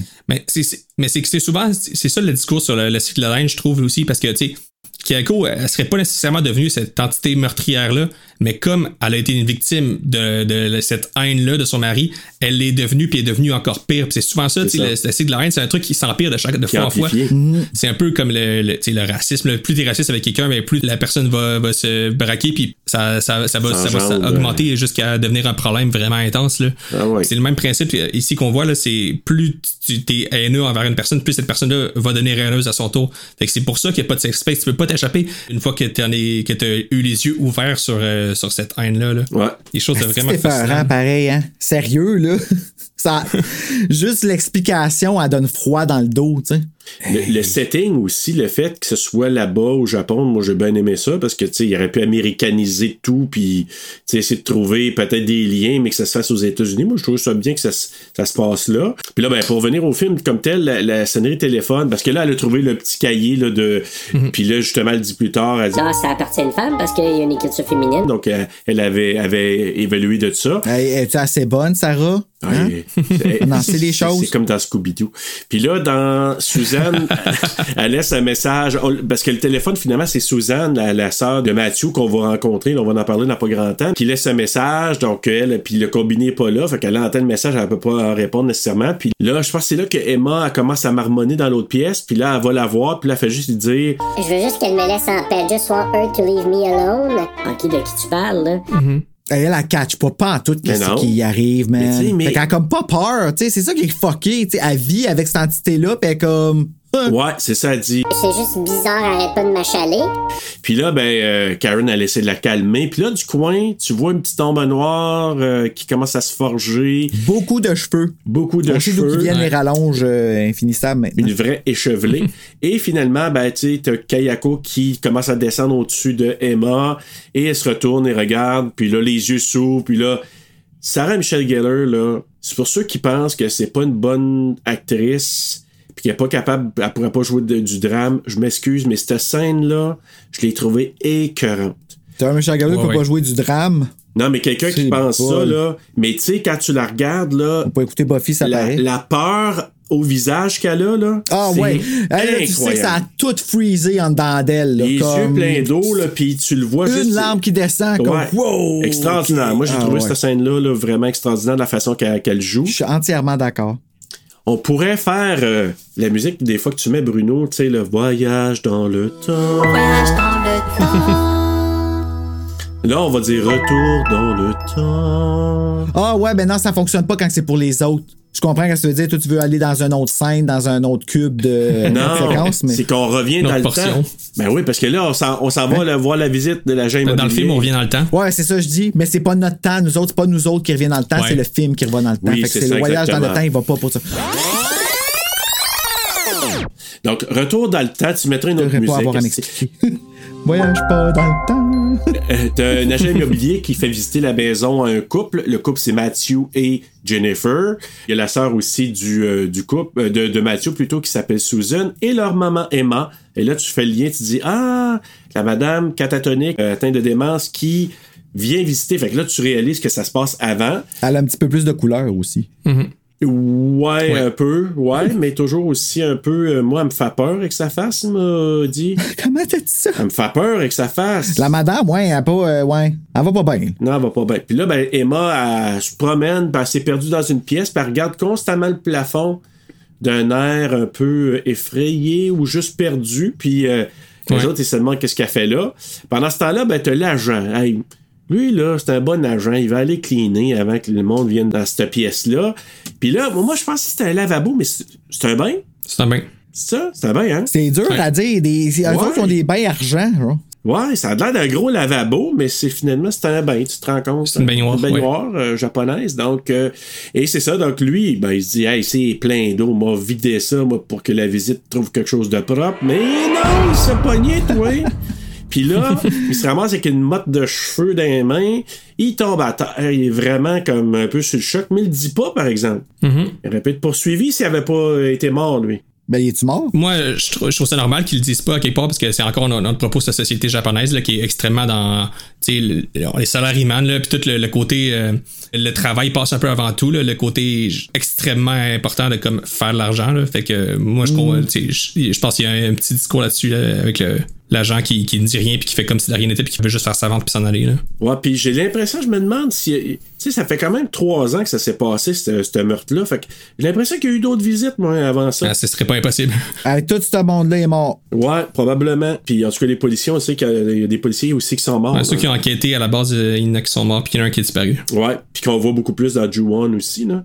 Ah, ouais, les- je me rappelle plus. Je pense que je vais le réécouter. Ouais, vraiment, j'ai bien aimé. Je sais pas combien de temps plus tard, mais on voit que Emma, qui est couchée sur le sol, euh, comme on la retrouve au début du film, là, quand on la voit, Jennifer, elle, se sent pas bien au Japon, comme Jennifer, qui est la femme de Matthew. Elle parle pas la langue. Cléa a- Duval, qui a joué aussi dans Buffy. C'est drôle, hein? Les deux Oui. ils ont joué dans deux projets ensemble, puis les deux se sont même pas croisés en filmant le projet parce que dans Buffy, est invisible, puis là-dedans, elle est pas dans la même séquence. Et voilà. OK, pareil, là. Exactement. Puis là, ben, tu vois que elle, elle se sent pas bien au Japon. Elle a vraiment euh, les blues de, de- du pays. Donc, Elle fait euh, pitié. elle est vraiment pas bien. Puis là, euh, Mathieu lui promet que si elle peut pas s'adapter, on va retourner aux États-Unis. Donc, euh, il est quand même, tu sais, il supporte. Moi, je- j'ai trouvé, parce que dans beaucoup de films, Oh oui. là, tu sais, il aurait pu dire, euh, ah, tu vas être correct, tu vas être correct. Mais tu sais, je l'ai trouvé bon, regarde, on essaye, si ça marche pas, on retourne. Parce que là, ce qu'on sait, que lui, il est venu au Japon pour venir travailler, c'est pour son emploi. Elle était tombée endormie sur le, le- le canapé là, dans le salon. Et je pense qu'elle s'est fait réveiller par le bruit de son bol qui tombe par terre, en tout cas. Et là, on voit vraiment de l'eau qui, qui est comme étendue, puis des pieds, je pense, hein, des, des, euh, Des traces de pas, des ouais. traces de pas, je pense, c'est ça. Le Euh, petit qui est allé jouer. Ben oui, c'est le petit qui est allé faire son ben petit oui. cas. Euh, petit salaud. Ben, c'est comme un chat, il fait juste tomber, il fallait faire tomber des bols pour le fun. Oui, c'est vrai. Ben d'ailleurs, c'est le petit, c'est le, le petit puis le chat qui ont mergé ensemble, hein, si je me trompe Ouais. pas, là. Il y, a, il y a plusieurs éléments par rapport à ça. là. Notamment au, au Japon, il y a comme une espèce de légende là, qui dit que les, les enfants, quand ils disparaissent, euh, ils sont capables d'imiter les, les- les bruits de chats errants. Puis des fois, quand t'entends des chats errants la nuit, c'est parce qu'il y a des enfants qui sont, sont disparus. Fait qu'il y a une allusion à Mon ça. Dieu, ils sont donc ben dark, les Ouais. Japonais. Ben, c'est tout, c'est c'est vraiment Wow, dans, dans le folklore. C'est quelque hein. chose, là. C'est comme nous, le bonhomme 7 heures. euh, tu sais, nous, on a un bonhomme 7 heures. Ben, tu sais, eux autres, c'est c'est un peu ces esprits-là. C'est c'est très euh, surnaturel. Ben, mais mon Dieu, euh, des enfants qui te font wow le soir, là. Dans le shintoïsme, puis, euh, puis dans le bouddhisme, qui, est- qui est comme un peu pris la, la relais par la suite, genre, il y a comme vraiment côté euh, animiste dans leur, vision des choses, là, où c'est que les esprits peuvent se matérialiser, puis coexister avec les humains. Là, y Mais c'est pas nécessairement tout le temps négatif, justement, il y a des kami. Si vous écoutez les films de Miyazaki, par exemple, euh, il y a- des espèces d'entités surnaturelles, mais qui sont, mettons, Totoro, c'est ultra positif, c'est pas quelque chose de... Ils cohabitent avec ça, puis ils coexistent, c'est comme une espèce de, vision euh, folklorique... qui est, très présente là, dans, dans, société. là. Mais c'est pas nécessairement forcément négatif, là, comme les chats. C'est, ça veut pas dire- c'est pas nécessairement quelque chose qui, qui, qui est là pour faire peur, c'est juste comme pour souligner, là, c'est- rappeler. Et là, ben, c'est ça. Donc, elle suit les pas, elle monte à l'étage, puis là, c'est là que. C'est-tu là qu'elle voit que le chat, puis que Toshio prend le chat? Il me semble que c'est là. Euh, oui, c'est oui, là, oui. hein? Oui, oui, Puis là, elle voit ça. Ah oui, oui, c'est là. ok, c'est Oui. bon. Ouais. Donc, elle, elle se demande c'est qui qui est dans ma maison, tabarouette. Fait que là, Sacrifice. Hey. Hey, tu restes bête, tu montes tes marches, puis là, d'un coup, t'as comme un chat, t'es comme, OK, je peux avoir laissé une porte ouverte ou une fenêtre, quelque chose de même, tu sais. Mais là, des mains grises, c'est pas que chat, ouais. non, là, c'est assez. Non, c'est non. assez, là. fait que là, moi, je suis pas sûr que je serais monté à les voir. J'aurais appelé, je pense, euh, de l'aide. ou. Peu importe, là. Ouais, moi, j'aurais appelé la police. Ouais, c'est sûr, solide. Il y a quand même un petit gars, là, chez nous, là. Pas c'est qui. Donc, c'est ça. Puis là, elle monte à l'étage, euh, elle entre dans la chambre, puis tout ce qu'on voit, puis je pense que c'est l'ancienne chambre de Toshio, je pense. Là. Et la porte se referme derrière elle. Funny, on n'en sait pas plus. Là, Mathieu qui revient, il demande à sa mère si elle a vu Jennifer. Elle a dit rien, elle est catatonique encore, fait qu'elle dit rien. Et, Hey, quel beau rôle qu'elle a dans ce film-là. ouais, C'est dur à prendre son texte. mais juste sa face, ça, ça dit tout. Moi, euh, Moi, j'aurais donné un million juste pour sa face. Puis là, t'as, euh, là, il demande à sa mère, puis ça, elle a dit rien. Là, il monte à l'étage et elle trouve euh, Jennifer étendue sur son lit. Elle est pétrifiée. Ah! Ah, ça, ça marche tellement, je trouve. Là, il y a vraiment un côté euh, paralysie du sommeil ou je sais pas, Ah, t'es oui. tellement terrorisé, t'es pas capable de dire un mot. Là. Moi, là, elle, là, je l'ai aimée aussi. Moi, je, l'ai- je me souvenais pas trop dans quoi je l'avais eu. Puis là, j'ai fait le lien. Elle joue aussi dans de, Faculty. La Servante écarlate. Ah, ouais, elle joue là-dedans. Ouais, j'ai beaucoup aimé son, son personnage là-dedans. On l'aime Euh, toujours dans ses rôles, là, je sais pas pourquoi. À part dans euh, She's All That, elle fait une bitch. Et là, c'est ça. Donc, lui, il la voit là. Qu'est-ce qui se passe? Euh, tu sais, euh, elle est pétrifiée, elle parle pas et comme elle regarde le plafond. Et là, t'as Toshio qui lui apparaît, avec son visage blanc de sale. Et là, Manny ouvre la bouche, puis... Ouais, il passe d'un il passe d'un plan à l'autre. Ouais, c'est ça. Fait que là, lui, à un moment donné, il recule, il a peur. Avant ça, Jennifer, elle se lève juste comme dans son lit. Puis elle met dernier soupir, puis elle retombe. Puis là, j'ai marqué, elle a attrapé la muerte pétrifiée. Ouais, c'est pas mal ça. C'est Dans toutes les langues, ça veut dire la même affaire. Ah oui, vraiment, là, je le dirais, moi, en La muerte japonais, pétrifiée. euh, muerte pétrifiée, puis il me comprendrait. Très fier. Fait que là, t'as Matthew qui recule. Il a, comme, il a eu peur de ce qui s'est passé. Il se contre le, le placard ou la garde-robe. Et tout à coup, il lève la tête et Toshio qui apparaît soudainement au-dessus de sa tête. Puis et ça finit comme ça. Calice. Vous autres, quand, ça, quand il y avait des blacks, là, est-ce que l'image a flashé chez vous? Euh, Non, je pense Bruno. pas. Hey, sérieux. Non, mais je les ai con- de- sérieusement, là, j'essayais de voir, je me suis dit, peut-être que les flashs nous disent dans l'ordre dans lequel ça se passe. Puis c'est Ah. Des fois, il y en a cinq, là, des fois, il y en a trois. Puis c'est comme un noir, mais ça flash noir. Ah, je sais pas comment l'expliquer. Mais ça flash noir sur noir. genre, C'est vraiment weird. C'était juste ta copie, Bruno. C'est weird. ben, peut-être, tu sais. Peut-être que j'ai une copie de visionnement qui appelle, là, tu sais. Avec là, un qui- Onryo peut-être dedans. Non. Tan, tan, tan. fait que là, ben, on, on enchaîne à Alex qui arrive là, dans la maison. Lui, c'est Alex, le patron de Karen. Puis là, je pense qu'il a trouvé Emma qui est morte. Karen en état de choc. Puis là, ben, Karen est amenée à l'hôpital. Puis là, les détectives ils interrogent Alex. Et t'as le détective qui est Nakagawa. Donc, Ouais. c'est lui qui interroge Alex sur euh, qui, qui habitait là. Puis là, c'est là qu'on apprend que Yoko, elle s'était pas présentée au travail cette journée-là. Puis là, ils ont dit que lui, je pense qu'il a dit qu'il avait vu le vélo de Yoko à l'entrée. Fait qu'il il se questionne, c'est par rapport à ça. Puis là, les détectives, je pense que c'est là qu'ils remarquent que le combiné du téléphone est absent de la base. Puis là, je pense qu'ils ont payé sur le bouton. Mais euh, ils ont écouté, je pense, un message avant. Hein, Ils ont écouté le message, ils ont vu que. que Susan a laissé. Fait que là, ça, ça nous situe dans le temps, Exact. le message. Puis après ça, ben, t'entends qu'il appelle euh, justement le, le, Il y a où la le base? pager, là. Fait que là, ils montent, en- ils montent à l'étage parce qu'ils entendent le bruit. Ils retracent ça, le bruit de téléphone qui était dans la garde-robe. Puis là, ils montent jusqu'au grenier puis ils trouvent les cadavres de Matthew et de, de sa femme Jennifer. Puis, puis tant- avant qu'ils trouvent le dernier petit morceau, il il y a comme un silement. Tu sais, des fois, il y a comme ça cille un peu, là. Ouais.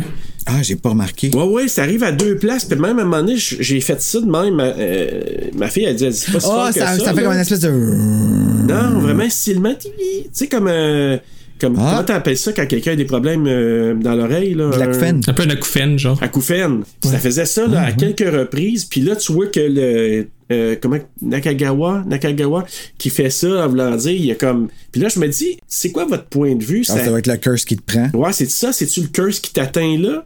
Ah, ça doit. Ça doit pas arriver pour rien, ça, là. là. ouais c'est ça je Si me je l'ai pas entendu, je me demande ce que ça veut dire. J'avais les oreilles bloquées, moi, pendant la semaine passée, là, quand je l'écoutais. là. ben c'est probablement ça parce que il y a un test qui existe mes filles m'ont fait euh, passer le test là pour au niveau de l'audition c'est un petit bruit de silement comme ça puis là ça monte ça monte ça monte puis à un moment donné tu sais l'entends-tu? Oui oui oui oui non Ah, moi, je l'entends. Moi, je l'entends. Fait que c'est comme pour ta perception au niveau du son, là. Ah. Fait que, ouais, c'est un test qui. ils ont fait ça à l'école, ils m'ont fait passer ce test-là, puis à un moment donné, ouais, ouais, ouais, ouais, j'entends, j'entends, à un moment donné, j'entends plus, puis elles disent, ah, moi, je l'entends, je l'entends, ah, je l'entends plus, puis c'est comme pour être capa- ta capacité à capter les sons très, très, euh, comme, aigus, là. Puis normalement, tu sais, ça baisse avec l'âge un peu aussi. Exact. Puis euh, ton mode de vie, comme mettons, euh, genre si t'es Ozzy Osbourne puis tu fais juste jouer devant les amplis. euh, Ouais. ça, puis euh, la... les, les pilules et la coke aussi, ça, ça, ouais, ça doit pas, ça, Ben, ça doit d'autres pas aider sur l'audition. Oh, ouais. bon, bon. Et là, ce qu'il découvre, c'est pas beau. Ah là. oui. Il trouve un morceau. Ouais, ça semblait être un. Tu sais, des genres de dentier, dentier Ouais. Joker là, dans, dans Batman. là. tu sais, on dirait que c'était comme un morceau de dentier de même, mais finalement, c'était un morceau de mâchoire, puis là, ils savent. C'est pas euh, au cadavre. C'était qui, ce mâchoire-là? La seule qui manque, tu sais. On, le sait, nous autres, mais pas eux autres encore. Karen, elle se réveille. Je pense que après ça, elle se réveille à l'hôpital, puis là, elle parle avec Doug, elle dit Je comprends pas ce que j'ai vu. Euh, c'est un peu bizarre. Là, on va retrouver Suzanne. Susan. Ouais. À son travail. Ah, je l'aime, elle. Elle était parente. Ben, sa scène, là. Oui, oui, non, j'avoue, parce que là, elle s'apprête à quitter le bureau, puis elle- c'est là qu'elle essaie de joindre, puis là, je pense dans le temps, c'est là, elle laisse le message, euh, elle s'inquiète de pas pouvoir rejoindre son frère Matthew, elle vient pour quitter l'immeuble de bureau, là, l'immeuble euh, de, de- de- où elle travaille, puis là, elle entend du bruit, je pense qu'il vient du couloir, hein, c'est ça qu'elle entend, le- le- du Ouais. gémissement, je pense, qui vient du couloir? Ouais, ben, on l'entend, ouais, c'est ça. T'as l'air comme d'un Puis, souffle, là. Ouais. Ouais. Puis, euh, et là, un donné, elle prend le téléphone, puis là, elle entend... Ah. Tout à fait Le fameux son qui est devenu tellement classique. Exactement. Et là, elle se rend dans la cage d'escalier, et là, tout d'un coup, les lumières se mettent à clignoter, à péter, puis tout ça. Puis là, elle regarde en haut, puis là, elle voit Kayako, toi qui descends les escaliers. Hey, pis t'es pas. Hey! Pas capable de descendre comme tout le monde, elle. Contorsi- hey, c'est une vraie contorsionniste dans la vie, Ben cette oui, je hein? sais bien. Ouais. Tu peux pas dire que t'es contorsionniste, t'es obligé de descendre à plat ventre, esti, là. Tu peux le descendre de bout, là. Non. Premièrement, tu vas voir que ça va bien plus vite. Ouais, mais moins peurant un peu. Ça crée moins le malaise. si- si, euh, Exactement. Tout, tout, tout, tout, tout. tu- Hey, là, C'est drôle qu'elle manque une marche pis qu'elle déboule. Euh. Parce qu'elle recasse le cou, elle la remet droit, puis là. Hey, allô, je suis capable de parler? Parce que, tu sais, Ah, merci, c'est ça, j'avais besoin. c'est mieux que le Kiro. Bon massage. elle, là, elle vient pour se sauver parce qu'elle a peur de ce qu'elle voit. Elle, elle voit-tu aussi euh, Toshio? Non, elle voit juste elle, puis là, elle arrive pour se sauver, hein? puis elle est comme retenue, puis c'est son petit pompon de cellulaire qui est comme. que Kayako a pogné. Ouais, c'est comme un lapin. Ouais, ils appellent ça des lapins. Ouais, c'est ça. Puis ça arrache, fait que là, elle réussit à sauver. Mais là, rassurez-moi, ils ont pas, de- ils ont pas déjà Oh, fait oui. ça, là, des pattes de lapin. ben, tu quand tu faisais la trappe, euh, tu, tu Oui. utilisais tout, là. Ah ouais. Ben, pas de bonheur, oui, euh, Bruno. Ouais. Ah, ouais, hein. Oh, petit lapin. Je connaissais déjà qu'elle allait au euh, bingo puis elle amenait ça. Il y en a des petits éléphants, pattes de lapin pour, euh, pour la chance. Non, non, mais je parle, ils ont-tu actually comme pris des vraies pattes de lapin, je parle? Ben, Ils c'est ont déjà, déjà fait oui, ça? Oui, oui. Oh, Oui. petit lapin. Fait que c'est ça. Donc, euh, mais elle, elle se rend au bureau de la sécurité parce qu'elle dit What the heck s'est passé? Fait que là, le gardien de sécurité lui dit Hey, attends, elle peut mal aller voir la grande. Fait que là, il se rend là. Pendant ce temps-là, elle regarde sur le moniteur. Contrairement au film japonais, ben, le Ju-On The Grudge, dans Ju-On The Grudge, je me souviens, Raph, le gardien se fait attaquer par l'ombre, il me semble. Puis semblait Par- par aussi que j'avais vu ça à quelque Ouais. part. Tandis que là, il se passe rien, là. Puis ça, j'étais comme, je dis, il me semble, c'est- c'est-tu le director Scott? Là, j'ai regardé la vraie version après, puis non. Non. Là, c'est pour ça, j'étais comme, OK, d'après moi, j'ai, OK, mais merci. Dans la version japonaise, on le voit, puis là, ben, elle, regarde sur le moniteur. Fait que C'est comme l'ombre euh, se matérialise, puis ça fait comme disparaître lui, puis c'est comme Ouais. l'ombre de Kayako qui se matérialise à sa place. Exactement. Euh. Mais là, c'est ça. Donc, d'un coup, elle voit le, le- le fantôme, justement, l'ombre de Kayako qui surgit de l'ombre dans le couloir, puis se dirige vers la caméra de sécurité. Elle, elle prend les jambes à son cou, elle s'en va dans un taxi pour retourner à son appartement. Il y a, supposément, il y a, sur le, le- en avant, il y a comme une image d'un œil, mais je n'ai pas vu ça, par exemple. Moi non plus, ça me dit Le rien. taxi? Ouais, ouais. Ah. C'est que là, il y a comme un, un œil, puis il faisait des rapports avec ça, puis l'ombrage au-dessus de son lit quand que l'autre s'en vient y faire une petite peur en dessous des couvertes, là, mais en tout cas. Ben, c'est drôle, pareil, qu'elle prenne son porte-bonheur. Ouais. Tu sais, parce que moi, je savais pas l'affaire de la patte de lapin que c'était un porte-bonheur. Mais la face, c'est qu'elle elle le perd euh, dans le couloir. Quand elle retrouve dans son lit, elle se ramasse à l'avoir des mains, fait comme genre. C'est pas normal. Non, c'est Ouais, ça. mais c'est ça, ben ça, ça, ça, entre autres, c'était peurant, mais le fait que ce soit comme un curse qui pogne un porte-bonheur, tu sais, ton porte-bonheur n'a plus rien contre moi. tu sais. C'est comme Ben, non, c'est- non, ça, non, ça montre qu'il n'y a pas de safe space, tu peux, tu peux pas te Ouais. protéger. C'est ça. Même dans ton propre lit. Ouais, ça, ça te justement, là, c'est une des ça, scènes les plus malades parce que c'est- ça n'avait jamais été exploité aussi bien que ça. là. Je pense de. De- d'aller jouer contre le fait de, de se sentir en sécurité dans ses couvertes dans son lit puis de Mm. aller tu sais, ah ça c'est une scène cauchemardesque là. C'est où qu'elle s'en va? Elle est rendue où, elle, là? là? c'est encore plus épeurant qu'une mâchoire arrachée là Oh, oui. Oui, parce Oui. qu'il y a comme tout un, un aspect là, de. Tu sais, quand, quand on est plus jeune, on pense que on va se mettre les couvertures par-dessus la tête puis tout va être réglé ou que quelqu'un va venir nous chatouiller les orteils, là. Non, je vais pas me faire chatouiller les orteils, moi. Non, non, je le veux pas non plus, mais moi j'y ai pensé souvent quand j'étais jeune, ok, je m'abris les orteils, puis à un moment donné, j'avais la chienne, tu te mets ça par-dessus la tête, là. Mais là, quand ça te pop entre les deux jambes, Ouais, si une japonaise qui pop dans tes couvertes nowhere de même, là, m'a dit, sauve-toi en esti. ah, ça dépasse. Ben, t'as pas vraiment le temps. en Mais, fait, euh, Non, ça. Surtout si c'est au Mais Canada. Ce que je trouve intéressant, justement, c'est justement elle aussi, elle, elle disparaît, puis, tu sais, mettons, dans le lore du film, tu peux te dire, tu sais, elle devient comme un peu trappée dans le temps, dans cette espèce de dimension intemporelle de, de la maison qui, qui est créée, mais, tu encore une fois, la symbolique est, beau, est belle, là, donc elle fait juste comme disparaître qu'on saura jamais ce qui lui est arrivé. Ouais, c'est ça, exact. Elle, on le sait pas. C'est ça, elle, elle se sauve, elle prend un taxi et elle entre dans un ascenseur pour monter. Puis à chaque étage, le petit sacripant de Toshio, on le voit. Ouais, c'est toujours un petit peu plus proche, là. Mais elle remarque pas ça. Puis, Non, les yeux bon, fermés par respire. Oui, mais c'est ça, elle pense à son, à son souffle. Fait que là, elle rentre à l'intérieur de son appartement, le téléphone sonne, c'est Matthew.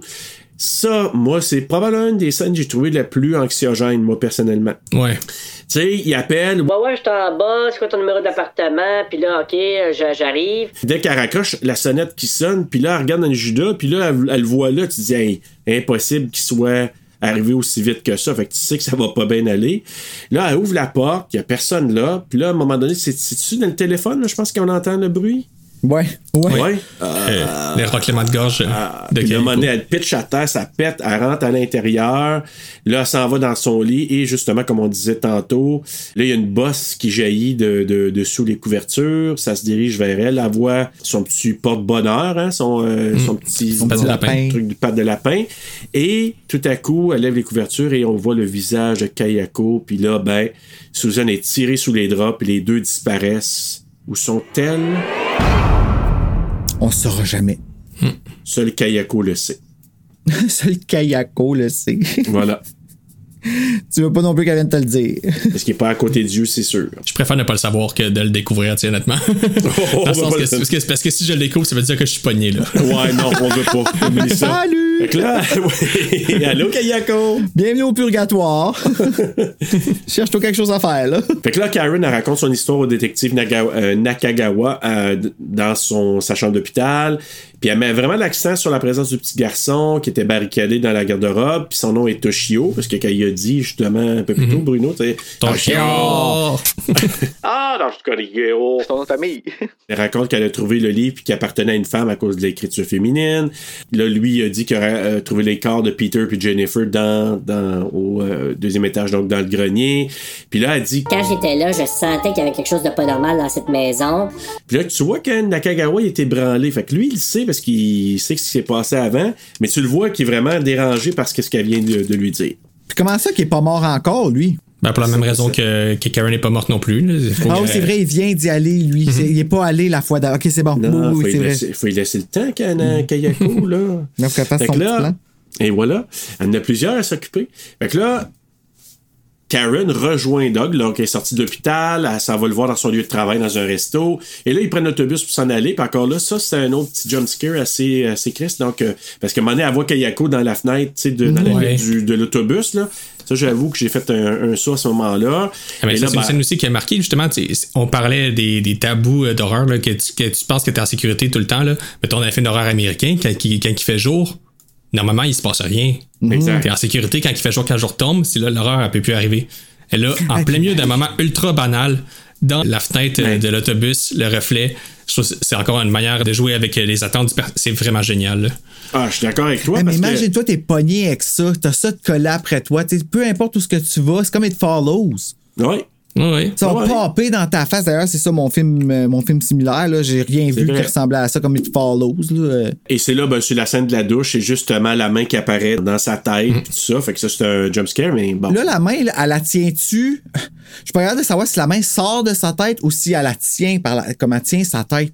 Elle sort de sa tête pour la tenir. genre. Ouais, c'est ça. Ça a vraiment sa main, comme elle se tasse les cheveux, puis la main semble sortir de là. Puis ça d'ailleurs, on s'entend que c'est après la, la scène de douche de Psycho, euh, la scène de douche la plus marquante de l'histoire du cinéma d'horreur. là.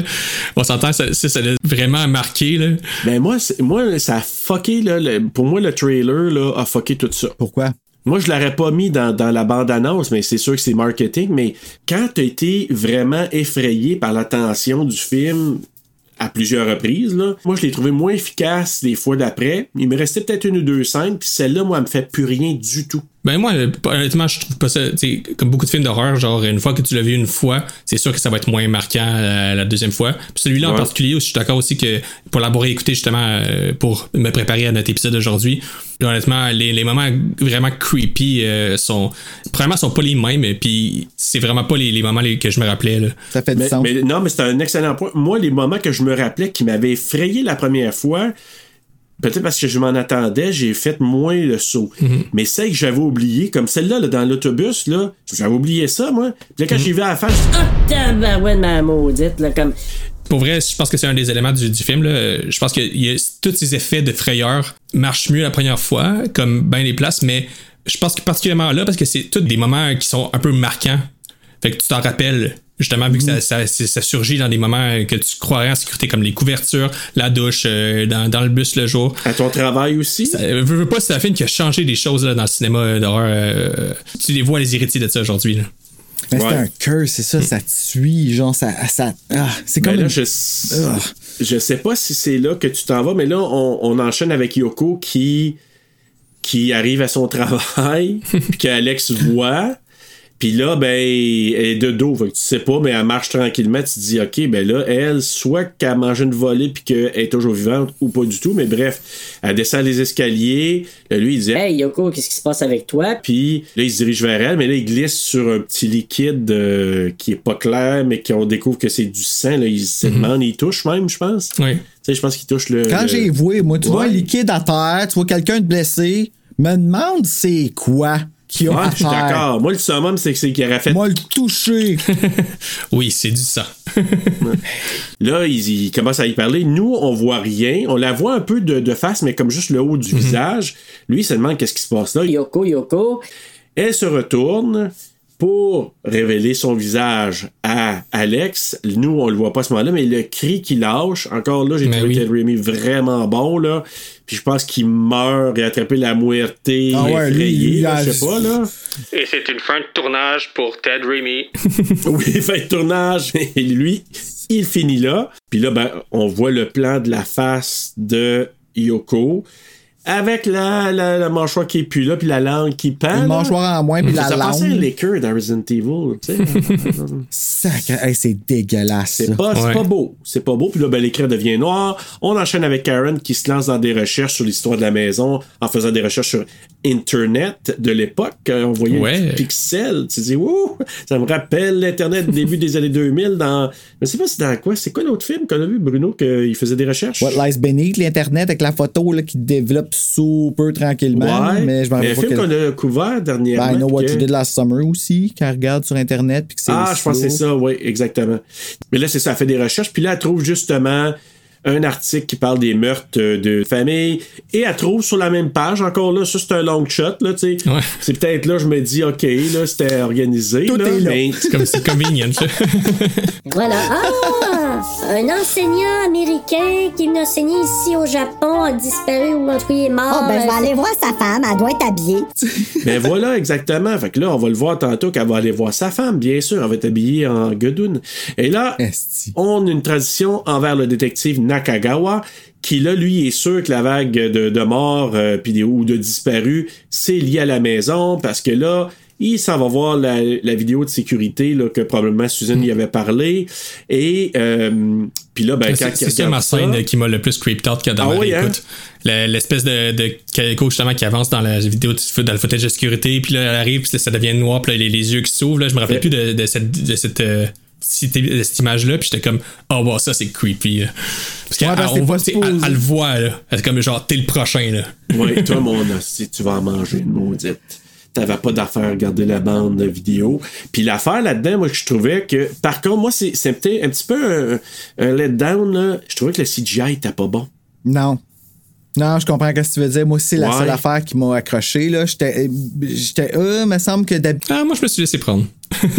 Oui, mais euh, avec la caméra, oui, moi je suis d'accord euh, que c'est- anxiogène, mais moi c'est comme quand on la voit se lever puis l'ombrage avancé sur l'étage, là, je regardais, je me suis dit, peut-être parce que maintenant on a des définitions vraiment de plus en plus fortes, là. Je trouve qu'il y a certains films comme ça qui perdent avec euh, les, les 2K, 4K, tu sais, je trouve Ouais, que clairement.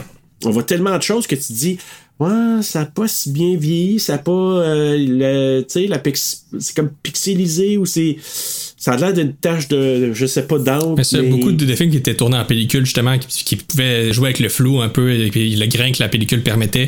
Tu sais, quand t'es dans des remasters, puis dans des, puis que tu l'écoutes sur des TV euh, HD, des fois. euh, Des fois, ça Ça- upgrade, ça, l'aide plus, puis des fois, ça nuit. Ouais. Ouais, c'est peut-être pour ça. Mais bref, oui, c'est vrai que c'est anxiogène parce que là, elle apparaît dans la caméra puis elle ouvre les yeux. Karen qui s'en va. Puis ça, j'essaie de garder ça dans l'ordre, mais c'est pas évident. Ouais. Là, mais euh, Karen qui décide d'aller rencontrer là, euh, la femme, euh, l'ex euh, de, de Peter, donc sa veuve, Maria. Là, elle l'interroge. Elle a sait rien de la maison des occupants. Elle a aucune idée de ce qui s'est passé, que Peter avait une... Une malédiction.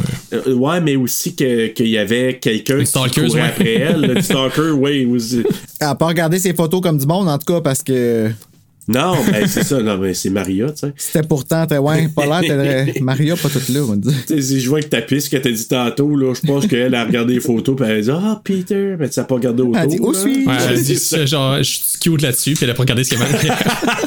Tu sais, elle dit, Ah non, on va la mettre dans un cadre. on va aller mettre la perte de rouge avec juste une manche. oui, c'est ça.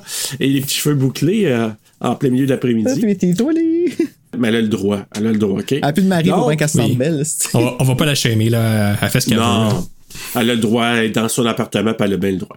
Et euh, elle lui montre justement les vieilles photos, puis tout ça. Donc, et là, c'est là que Karen, elle découvre que Kayako est en arrière-plan de chacune des photos. Puis tu dis, OK, elle suit clairement Peter, là, ou en tout cas le couple ou Peter. Mais c'est drôle que Sarah Michelle Gellar, c'est comme la, la première affaire qu'elle a vue. c'est Kayako en arrière. Ben oui. Quoi que si elle la voit partout. euh, ouais. c'est- C'est comme euh, Sinister. Ouais. Sauf sauf que tu le vois une fois, tu le vois partout. Ouais. Oh my god, ça c'était quelque chose. Ça, c'est- c'est- Il faut que je le revoie. Moi, je, je me souviens de rien de ça. Mais là, on a le flashback de Peter qui se rend Yeah. chez les, euh, la famille Saeki dans, dans la, la fameuse maison maudite. Et là, il trouve Toshio qui a des blessures au visage. Fait que là, tu sais tout de suite qu'il est battu par son père initialement, j'imagine? Ah, j'avais pas compris Ouais. ça, mais oui. On peut, on peut dire ça? Ben oui, ben c'est plus clair dans le journal original parce que dans le journal original, il y a le père, s'est toujours douté que Toshio c'était pas son fils. Puis une des raisons pour lesquelles Ouais, il pète sa coche il quand il dit, trouve le hein. journal, c'est qu'il pense que c'est le fils de Peter, juste, ben, du, du personnage qui, qui de qui, qui est pas Peter, mais qui est comme le, le supposé, ben, la, la personne qui est stalkée par Kayako. Oh. Dans, dans celui-là, ils ont, ils ont pas, ils ont pas ramené ça parce que, parce que Peter il est occidental, fait que euh, il pouvait pas penser ça, mais. Mais euh, Matthew, Ah, mais celui qui fait le rôle de Matthew dans l'origine, dans Ju-On, là, lui, là, il, à un moment donné, il est possédé. Mais Il dit, You're not my children. Il répète ça souvent. Ah, ouais. Puis euh, c'est pour ça, c'est c'est ça que, que je trouve intéressant dans, dans l'original, justement, c'est que le, le propos sur la, sur la haine, puis sur euh, comme, comment c'est créé, puis c'est transmis, c'est plus explicite, mais on a quand Ouais. même des, des bonnes bribes dans, celle, dans celle-là. là. Peter, il est en train de regarder, il voit la photo aussi qui est comme euh, toute déchirée, il la reconstitue, puis on voit pas le visage de Kayako encore là. Et là, il regarde par la fenêtre et tout à coup, en arrière, on voit To- Toshio qui ouvre la bouche, puis là, encore une fois. Ah, mais cette, cette scène-là, justement, c'est tellement génial aussi, là. Dans le flou. va faire? Mais là, je me dis, Peter, pour moi, il l'entendait pas, c'était juste pour nous, parce que lui, il se retourne pas. tu sais. Je sais pas Oui et non. En, fait, euh, genre, ouais, si, si tu regardes juste le film comme ça, ça fait pas beaucoup de sens, mais c'est très présent dans la saga des Ju-On, puis chez Shimizu, c'est que euh, le côté euh, que tu deviens un, un même avant de le devenir. Il y a tellement aucun safe space, il y a tellement aucun moyen de t'en sortir que aussitôt que c'est comme que tu, que tu veux le devenir, ben tu l'es déjà. Fait que, mettons, il y a Ok. certains des Ju-On que, que ça se passe exactement comme ça, que les gens vont se croiser dans, à, à certaines époques différentes, mais ils vont, ils vont se croiser en même temps dans la maison parce que même si tu sais, c'est pas encore passé dans le temps réel, ben, ils sont déjà devenus des, euh, des Onryo. Puis c'est un peu ça, je pense aussi avec, euh, avec Toshio, c'est qu'il était destiné à devenir un Onryo, puis il il l'a toujours été finalement. Ah, fait qu'il est encore vivant, rendu là. Moi, je pensais qu'il était mort. Non, il est encore vivant. Ah! Ok, ben moi, tu me réponds à une question, parce que moi, avec, je pensais, je me suis dit, ben, il arrive là, il trouve le petit garçon, mais c'est une apparition, mais je pensais pas qu'il était vivant. Tu, me- tu Non, moi non plus. Je pensais qu'il était mort, qu'il était déjà en train d'attaquer, là. Ben moi je pense qu'il est encore vivant parce que ah non peut-être pas en fait parce qu'après ça t'as le quand t'as la scène finale avec euh, avec euh, Peter puis Sarah puis euh, Karen ouais. Ouais. Il était peut-être mort à ce moment-là. À mon avis, là, parce qu'il Mm. me semble la, la scène quand elle a son flashback ou quand elle a une, une vision, Ben, on dirait ben, que c'est comme la suite. Mais c'est ça c'est pas pas ouais je pense que t'as raison je pense que c'est la suite. Fait Ben, que ouais. En tout cas, je des pense, fois, c'est mais quasiment, quasiment plus épeurant qu'on sache pas, justement. ça, c'est une force, c'est que comme il y a des affaires avant, après, puis il y a des choses en parallèle, pour moi, là, ça, je trouve ça intéressant parce que ça me permet de voir le film avec certaines questions que je n'ai pas nécessairement de réponse toujours à 100% claire. Mhm. Puis ça, par moment, j'aime bien ça. Ouais, ben ouais, ouais, ouais, c'est ça. Il laisse ton imagination faire la job, puis la, Ouais. elle fait une job assez horrible, tu sais. Comme, Ouais. ouais, c'est. Ouais, honnêtement, euh, c'est le fun d'en jaser avec vous autres, les gars, parce que je pense que ma note augmente encore. en Ben, Parle-moi de ça. Yeah. Go, Sarah. Ouais. Là, ben, c'est ça. Donc, on voit Karen qui se rend euh, parler avec euh, Nakagawa, mais tu sais, sur le, je pense, sur le toit d'un immeuble, je pense ils sont là. Ouais. Je pense pas mal là. Puis là, ben, elle dit que la femme qui a été tuée il y a trois ans connaissait Peter, l'enseignant, donc il s'est suicidé le lendemain du meurtre de Kayako. Fait que, il y a comme, ça fait trois ans, elle, elle s'est, elle s'est fait tuer, il est arrivé tout ça, Peter est allé visiter, puis le lendemain, il s'est suicidé. C'est ça qu'on peut comprendre? Yes. Ben, Ok, c'est- je pense que c'est pour ça que je t'ai mélangé parce que dans le fond si il s'est suicidé le lendemain du meurtre de Kayako Mettons, moi, ça, au niveau de la timeline, ça marcherait, ça marche comme pas parce que c'est comme s'il serait arrivé juste après le meurtre. Oui. Mais il, tu sais, il découvre pas, il découvre pas les, il découvre le cadavre dans, dans le plafond, mais. Ouais. Euh, mais ouais, t'as raison. Ça, non, ça marche dans le fond parce qu'il voit le, le père pendu après. Ouais, ça marche. C'est ça, j'ai me Ça semble marche. que ça. Ouais, ça marche au niveau timeline. Ouais, ouais. Ouais, il me semble que. euh, une fois- en tout cas, moi, c'est la deuxième. Quand j'ai fait ma deuxième écoute, c'est que j'ai mis ça en place. Je dis, Mhm. ah, OK. Parce que la première fois, là, j'étais vraiment fourré, honnêtement. Là, j'étais j'étais là. j'ai- OK, mais là, ça arrive quand? C'est-tu en parallèle? C'est-tu? Mais là, la deuxième écoute, c'est là que je me suis mis un peu plus en recul. Je me suis dit, Ah, OK, je pense que ça fait du sens. Quand elle, elle a le flash, ben pas le flashback, mais la vision, ben, qui est comme un flashback aussi, là, on dit, j'avais pas réalisé ça. Puis là, c'est quand il parle de. C'est quand elle va le voir que tu dis, ah, OK. Et c'est là que tu apprends que lui, il fait des liens parce qu'il se dit, Ouais, quand on a enquêté il y a trois ans, c'est des collègues qui ont enquêté, puis il y en a deux qui sont morts, puis il y en a un qui est disparu. Et là, ils savent pas. Mais là, moi, moi, je trouve ça assez anxiogène aussi. Ils sont où? Ouais, puis l'autre qui regarde des photos, là, puis c'est ça, c'est qu'il y a, Ouais. une histoire qu'on voit pas, qu'on peut juste imaginer, puis c'est celle de ces détectives-là qui ont enquêté sur Kayako et euh, compagnie, là. Mais d'ailleurs, Bruno, là, si jamais, tu va, va vraiment voir le- le- la version japonaise parce que tu vois les trois policiers qui se rendent dans la maison. Ah ouais? Je- Ben, je l'ai, je l'avais acheté à Montréal, le- la version japonaise, quand le film venait de sortir. OK? Mais je- comme je l'ai là, Mais la- c'est ça, c'est que moi, faudrait, j'aimerais ça toutes les voir en version française, mais il n'existe pas toutes, je pense. Non, non, vraiment pas. Non. Moi, je l'ai vu en version japonaise avec des sous-titres anglais. Ben, j'aurais pu l'écouter. C'est parce que moi, quand- maintenant, on dirait que je suis rendu habitué depuis que j'ai regardé, euh, comment ça s'appelle, là, Squid Game. Mhm. J'ai commencé à écouter des, des versions originales dans la langue avec des sous-titres, mettons, français ou anglais. Puis là, je me suis. C'est ma fille, d'ailleurs, elle dit Pourquoi tu l'écoutes pas en, japonais? Je dis Ah, t'as raison. Changé, je lui ai mis, je lui ai laissé ça en japonais, puis j'ai mis les sous-titres euh, en anglais, ouais, en anglais.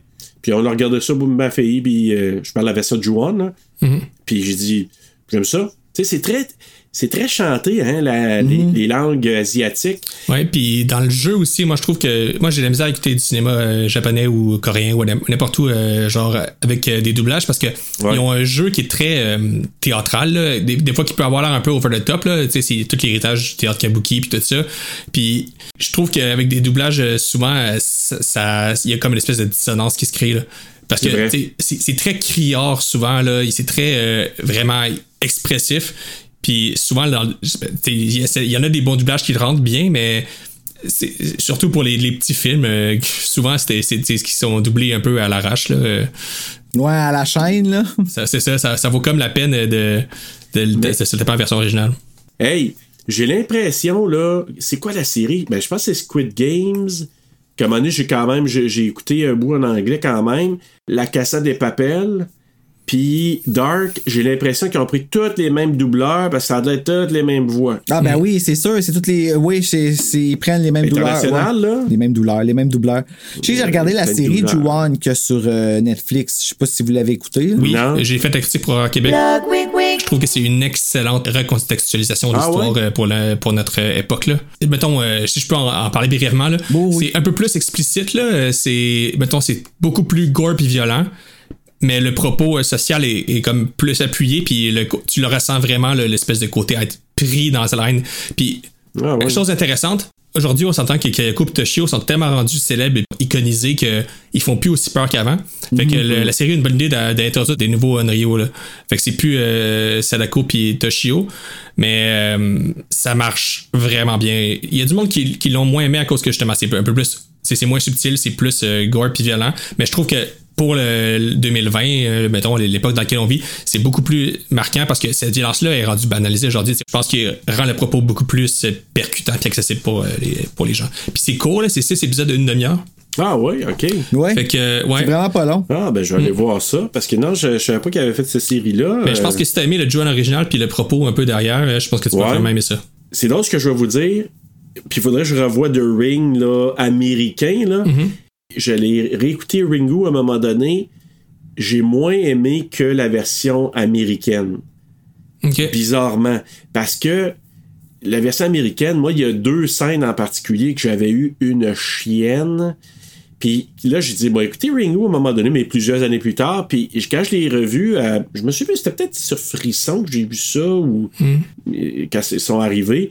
Puis euh, moi, j'ai dit, c'est cool, mais j'ai j'aime, j'ai pas eu la chienne comme j'avais eu à l'époque avec euh, l'original, mais c'est vrai que je l'ai vu après. En tout cas, bref. Mais écoute, on, on- Nakagawa, c'est là qu'il se rend à la maison. Ah, avec son plan. Avec Qui ses veut bidons d'essence. avec ses bidons d'essence. Puis là, moi, là, encore là, c'est peut-être trop fort. T'es peut-être attiré par des bruits. Parce que là, il entend des bruits de, de quelqu'un qui se noie dans, dans la baignoire. C'est là que là, j'ai fait le lit. J'ai dit, ah, ah, c'est une baignoire, c'est pas un lavabo finalement. Puis là, il entre dans cette pièce-là et là, il voit un garçon qui est en train de se noyer. Il sort de la baignoire, il essaie de le réanimer. Et là, ben, Toshio, il ouvre les yeux. Et là, on voit Takeo. Moi, c'est comme la première fois qu'on voyait Takeo apparaître là, qui apparaît derrière. Et il- Nakagawa, il a juste le temps de se retourner. Il voit Takeo. Il pousse dans la baignoire. euh, il met la face là. Ah, et, quelle mort horrible. et il le noie. Un peu comme que Ouais. noyé Toshio. Mais comme je te dis, c'est peut-être c'est trop fort pour l'impulsion, mais encore là, tu sais, tu te dis dans la vraie vie, mettons, moi, l'entendre ça, tu vas-tu voir en sachant qu'il y a quelque chose de maléfique là, où tu sacs le feu, puis tu dis, advienne que pourra? Ouais, non. Il sait que, mettons, il y a, il y a Karen qui est, qui est possiblement affectée par la malédiction. Il y a son ami policier aussi qui, tu sais, il veut juste aider, là, tu sais, c'est c'est un policier, justement. Il veut comme sauver le, le monde. Moi, je- tu sais, si ça avait été comme quelqu'un de par rapport qui était déjà à la maison puis qui sait que ça se peut pas qu'il y ait quelqu'un qui soit au deuxième étage, effectivement, tu vas pas, mais lui, il vient d'arriver puis il sait que, genre, il y a du monde qui sont en danger, fait qu'il va voir, là. Mais il y a toujours le côté, Ouais. t'es pas sûr non plus si c'est vraiment une malédiction. Tu sais, je vais aller brûler la maison, mais je suis comme pas sûr que je fais la bonne affaire parce que c'est peut-être dans ma tête, là, tu sais. Ouais, Mhm. parce que peut-être que lui il se disait, tu sais, j'ai su que, est-ce que c'est vraiment ça? Il y a des gros doutes, là, mais est-ce que. Mais, mais peut-être c'est trop fort une fois que t'es à l'intérieur, t'es es attiré puis tu y vas parce que. On sait pas, là, c'est peut-être très fort. C'est comme un Ouais, aimant. parce que là. Sarah Michelle Gellar, elle a à peu près le même genre de comportement. Tu sais, Ouais. elle suit Bill Pullman dans la maison. T'es comme, arrête de le suivre, esti, tu sais, là, qu'ils sont tous morts pis tout, là. Mais justement, on arrive là. Donc, euh, Karen, je pense qu'elle est allée à son appart, elle voulait retrouver Doug euh, pour y parler. Mhm. Mais finalement, elle découvre que, je pense qu'il y a un message qui dit qu'il était allé euh, à la maison pour la retrouver là, finalement. Fait que lui, il s'était dit, ah, il m'en allait, il à la maison. Qui est vraiment pas smart, le dos, tu sais. C'est genre, Non. OK, Je trouve cet article-là dans le journal qui parle d'une maison qui est nanana. Je vais aller là, dans cette maison-là. bravo, champion. Eh oui. Mais il est très, il est très transparent, Doug. Il pourrait ne pas être dans le film, ça ferait pas grand chose. Je suis entièrement d'accord avec toi. Il n'y a aucun rapport là. Oui. Moi, je pensais au début que c'était elle qui était là pour lui, mais là, dans cette écoute-là, dans cette écoute-là, je me suis rendu compte que même pas, c'est elle là, elle étudie là. Ben, elle est là pour lui aussi parce que c'est lui qui voulait y aller à la base, là. mais elle l'a suivi elle est contente, là, mais. C'est la seule raison. Moi, je pense que c'est pour expliquer la présence de. Tu sais, mais il aurait pu dire, elle est partie étudier là, Mhm, puis elle a fait du bénévolat en parallèle, puis lui, il n'y aurait pas eu de de- de- d'importance parce que ben, il n'y en a pas d'importance tellement, à part le fait qu'elle le voit là, mais Qu'elle retourne à la maison, ouais, elle n'a pas le choix de retourner à la maison. c'est peut-être le seul élément, c'est ça. Ouais, c'est pour l'attirer dans la maison, une maison, Ouais. mais t'aurais pu trouver une autre excuse, là. T'aurais pu trouver. Nakakawa qui a laissé un message. là. Ouais, ok, ouais, c'est ça. exactement, exactement. Bref, elle est là, elle rentre dans la maison. Je pense assez rapidement qu'elle voit la vision de Peter. hein, je pense que c'est assez rapide. Oui, ben en fait, elle monte, elle entend des bruits, puis c'est en montant, tu vois que le filtre change. Il y a comme un Ouais. soleil qui se naît, là, qui se naît. Un soleil Oui. qui se naît. Il se naît très bien. Mais ça, Ben, mais ça, c'est une scène qu'on retrouve dans toutes les Ju-On, là. C'est la scène où c'est que comme les timelines se mélangent un peu puis que tout se vit en, en même temps, en parallèle, pour montrer encore une fois le côté euh, que il y a, la, causalité de tout ça et c'est perdu dans le temps parce que c'est tellement un cycle que ça qui se reboucle tout le temps que Ouais, c'est un loop, là. Tout est mélangé. peu importe comment ça a commencé, euh, ça finit tout le temps de la même façon puis ça va tout le temps recommencer de la même façon, tu sais. Exact. Puis euh, c'est un bon point. Puis en même temps, on le voit aussi quand euh, Peter, à un moment donné, tu sais, il a un frisson parce qu'il sent Karen, tu sais, est à côté, puis il touche, puis là, comme, il fait- comme, comme un frisson. Mais elle est pas là à ce moment-là, mais c'est comme si, si toutes les timelines Ouais, étaient ok, mélangées. je comprends pourquoi à cette heure qu'ils font ça. Ouais. Parce que ça, ça, c'était quelque chose que je trouvais qu'il n'y avait pas rapport, puis ça, ça l'explique bien, justement, le fait que c'est. c'est- c'est- c'est intemporel, fait que Karen, même si ça arrive après, lui, avant, va se sentir parce que c'est déjà écrit dans le destin que ça Exact, va aller pogner quelqu'un. tu peux pas te le briser, c'est c'est- c'est là puis ça existe puis c'est juste sans fin. Exact. J'ai oublié quelque chose. Quand il est allé, quand on l'a vu précédemment, puis qu'il a vu Toshio, il est allé parce qu'il y avait une lettre de son admiratrice avec l'adresse, je pense, Ouais. hein? Ouais, puis Qui l'a amené à la maison. Là, on, on voit la suite de ce, que, ce qui s'est passé à la maison. Donc, elle est témoin de ça. On voit que Kayako euh, était tombée amoureuse de Peter et Takeo, il a découvert le, le, journal, journal, intime. ouais. Hein, c'est ça? Donc, lui, il s'aperçoit de ça. Puis, dans un accès Pas de très rage, bonne cachetière, euh, la Kayako. Là. euh, vraiment pas très pas. smart ton affaire. Là. Puis là, j'ai une question pour vous. Tu sais, les, les visages de Kayako, de toutes les photos qui, étaient épinglées sur euh, un des genres de murs ou des portes, là, c'est-tu Takeo qui a fait ça? Faut qu'on m'explique moi aussi parce que moi non plus, ça, j'ai pas compris. OK. Comment c'est arrivé là, je, je pourrais pas l'expliquer non plus. Euh, Logiquement, moi, je pense que c'est Takeo qui a comme pété une coche quand il a vu ça, parce que c'est tout arraché, non seulement comme des photos, mais il y a des affaires d'arraché dans le livret. C'est sûrement pas Toshio qui a fait ça. le symbolisme de ça, c'est que Kayako euh, existe plus. là. C'est c'est rendu seulement une C'est espèce ça. d'embodiment de la rage puis de, de la haine. Mais comment ça s'est créé cette affaire-là? Effectivement, c'est peut-être. Ouais, je- c'est sûrement, euh, sûrement lui Sûrement dans son. Takeo. Ouais, ouais, On sûrement dirait qu'il a comme genre retiré Kayako de tous les souvenirs qu'il a eu. Ouais, c'est ça.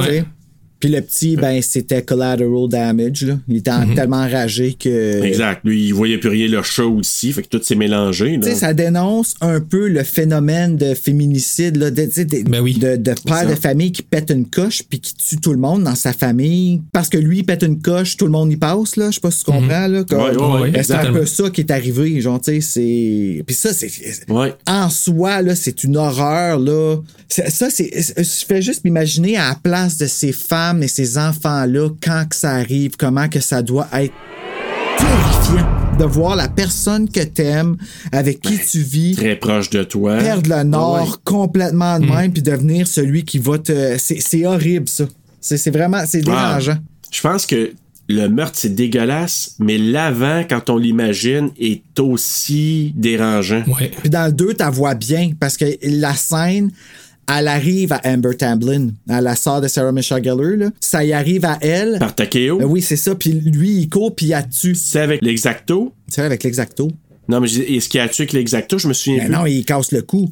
Il casse le cou, Ah, puis c'est ça oui. qui est- c'est ça qui est C'est pour ça le, le râlement, le. le euh, Ben, c'est ça. C'est qu'elle est encore vivante à terre, mais son ésophage est bloqué. Parce que moi, c'est même, j'ai compris que comment que ça se passait, Ouais. là, la Oui, ah fameuse oui. mort, puis tout ça. Là. Moi, je pensais que quand tu te casses le cou, tu fais juste mourir. Non, non, t'attends de mourir. Oui, Kayako, on voit que c'était ça. là, parce qu'on l'a vu, un moment donné, elle avait les yeux, puis je pense qu'il y avait une larme même qui coulait. Ah, c'est Fait qu'on a su qu'il a, il a tordu le cou, elle est morte après. Elle est morte en le voyant tuer le petit. Exact. C'est fait que dans le fond, dans le 2, c'est là que tu apprends que la rage, elle vient de Kayako. parce que ben là, il y a une- toute une histoire avec sa mère qui a fait manger tous les esprits. Ouais, tout, les- qui faisait des exorcismes. là. C'est ça, là, mais quand elle meurt, elle voit son mari tuer son enfant, c'est bien assez pour faire naître une rage pendant ta mort. Exact. Tu meurs en voyant ça, c'est quelque chose en esti. Et le show. Exactement. Mais là, c'est un point, c'est un point important là, que, que tu as dit, Bruno. C'est vrai parce que ça, son, son côté enragé vient beaucoup du fait qu'elle l'a vu dans ses derniers moments, puis c'est ça qu'elle a vu. Puis, tu sais, là, elle peut pas rien faire. Elle, Mais non, son cou, est cassé, ta paralysée, paire, fait que là, t'es comme. C'est ça.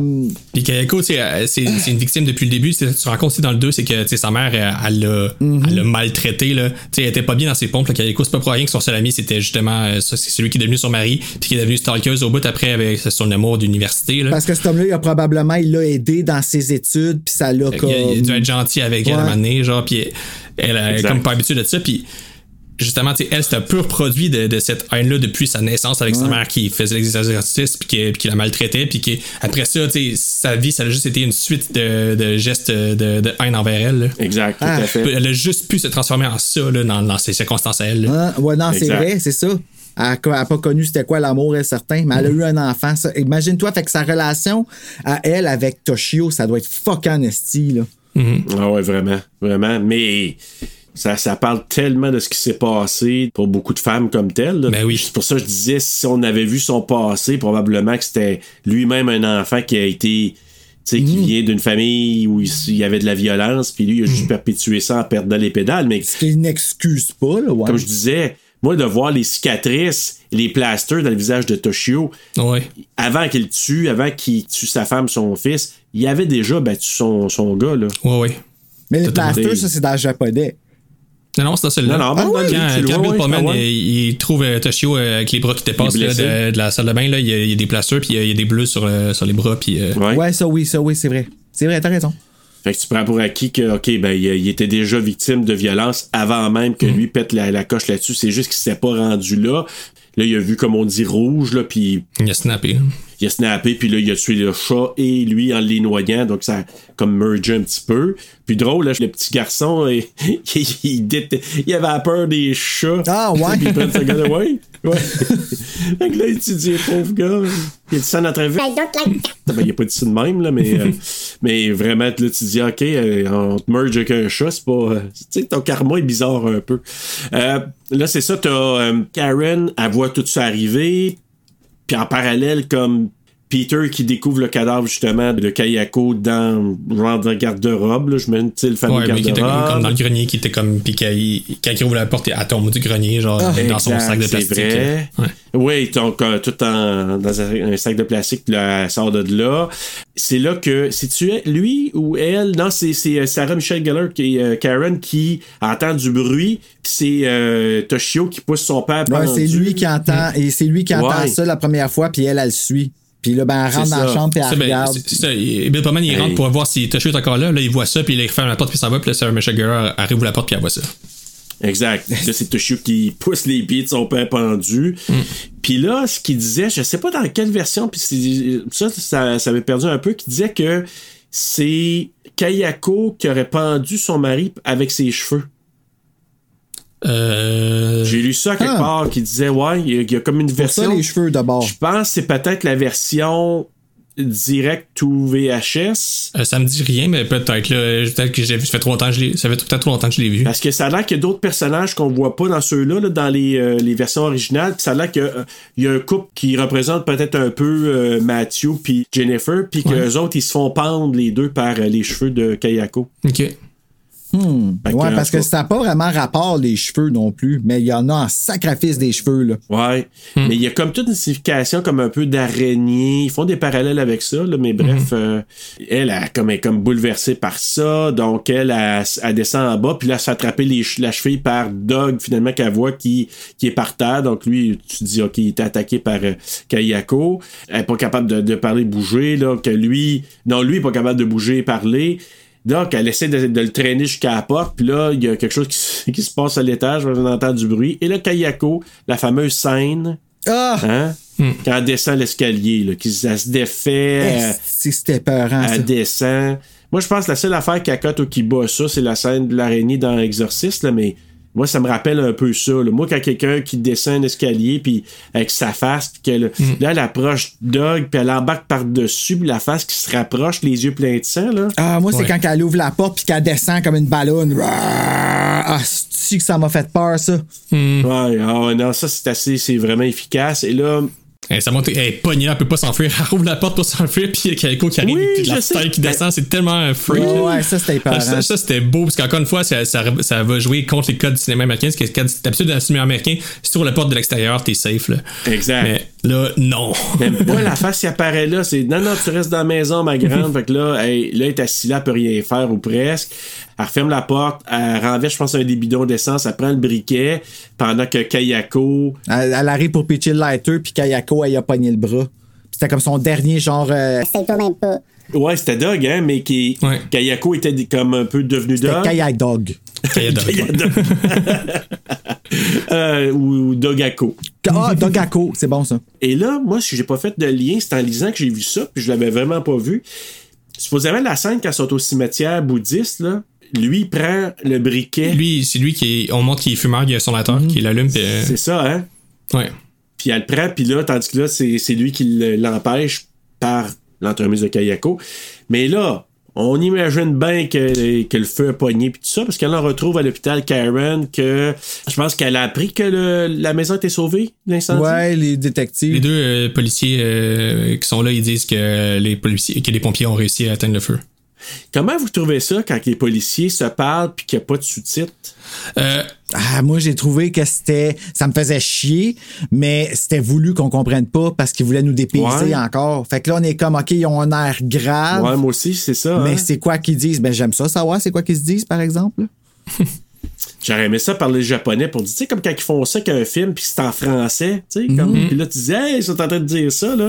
J'aurais dirais, j'aurais aimé ça. Moi, j'ai comme une ou deux notions de japonais, fait que tu sais, je, comprends certains mots, fait que là, je sais que, mettons, euh, mettons en scène de Bill Pullman qui, qui parle avec euh, Toshio, on sait qu'il qu'il nous a demandé qu'est-ce qui est arrivé à tes parents, il dit, tu sais, O- Okasan, Otasan, fait que genre, tu sais, il est comme. euh, Oui. si t'es comme un petit peu familier, il y a des choses que tu spots, mais moi, j'ai trouvé que je suis d'accord avec Bruno, moi, je trouvais que ça participait au dépaysement puis au côté euh, ailleurs, là, tu, sais, tu peux pas t'en sortir, tu peux pas comprendre. là. Non, t'es pris. Ouais, moi, moi aussi, après coup, je me suis dit la deuxième fois, j'ai dit, ah, ben c'est cool, tu sais, euh, on n'a pas à savoir, on peut imaginer ce qu'ils sont en train de se dire.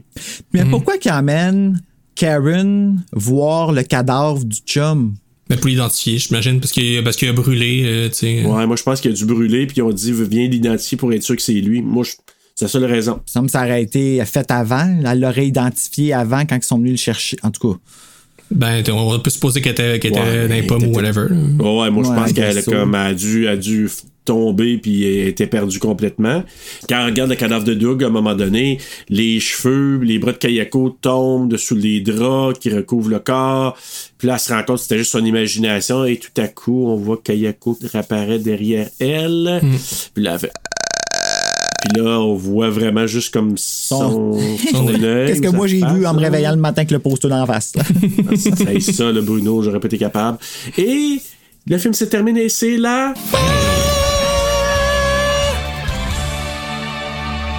Écoutez, tu sais, un peu comme The Grudge, ça nous lâche pas, ça nous suit partout. Ben, il y a une autre chose qui nous suit partout, c'est le quiz. Je savais pas que t'avais recommencé, je me suis pas préparé. Je vais le prendre, je vais le prendre dans cette liste. Alors, euh, connais-tu bien ton The Grudge ou ton Rage meurtrière? c'est Alors, question numéro 1. Le film a remporté, on- tu l'as dit Bruno lorsque tu as fait la fiche technique, beaucoup de succès en 2004 et il est terminé en 27e place pour les revenus au box-office pour l'année. 27. Quand même, Mon chiffre est remboursé beaucoup, beaucoup. Mais il y a eu d'autres films qui sont venus après, dont un en 28e position. Lequel dans la liste que je vais vous donner? A. Scooby-Doo 2. B. Alien vs Predator. C. Kill Bill Volume 2. Ou D. Resident Evil Apocalypse. Lequel qui a pas dépassé? Celui qui est venu juste en dessous, là, comme qui a fait un petit peu moins d'argent à peine Oh, que celui-là. Je pense que j'irais avec Resident Evil, moi. C'est ça, j'ai passé moi tout, l'Apocalypse. Le deuxième. Parce que Scooby-Doo, ça a sûrement fait plus d'argent parce que c'était destiné à toute la famille, fait que c'était pour tout le monde y aller en salle. Ah, c'est La réponse, celui qui est venu en 28e position, là, juste après The Grudge, c'est Scooby-Doo. Ah, oui! Scooby-Doo 2 Monster Unleashed. Sarah Michelle Gellar, elle était 27-28 cette année-là. Ben ouais, hein? Une grosse année, Sarah? Grosse, grosse année. Mais oui, ça a fait un gros succès. Puis, tu sais, on s'entend là. Tu sais, on a fait des parallèles avec Scream, qui a amené I Know What You Did Last Summer, qui a amené Valentine et tout le, ce qui est venu Urban Legend. Mais on se cache pas que aussi, tu sais, The Grudge a surfé sur The Ring. Ben oui, totalement. Ben oui. au Japon aussi, là, c'était- on dit souvent que Sadako, Ouais. c'est comme un peu la grande sœur de Kayako. Là. Juste parce qu'ils ont des cheveux dans la face. Ouais. Right? Ben ouais. Parce que c'est Vraiment. comme ils ont le même coiffeur, c'est tout. Là. Là, j'avais une autre question qui a été complètement massacrée par Bruno, mais c'est pas grave, là. On s'amuse, là. Tu sais, ma question, c'était Jason Bear a joué dans Buffy, Cléa Duval aussi, vrai ou faux? Mais là, tu l'as dit. Ah, c'est vrai. Donc, c'est vrai. Cléa Mais là, Duval a joué dans l'épisode Out of Sight, Out of Mind. C'est invisible, Puis hein? Jason Barry a joué dans l'épisode Light to Me dans la saison 2. Hey, connais-tu son Buffy? Ouais. Bruno, là, faudrait que tu fasses un. Flabbergasté. Check ben ça, ça s'en vient pas, là. Buffy sur le pod, là.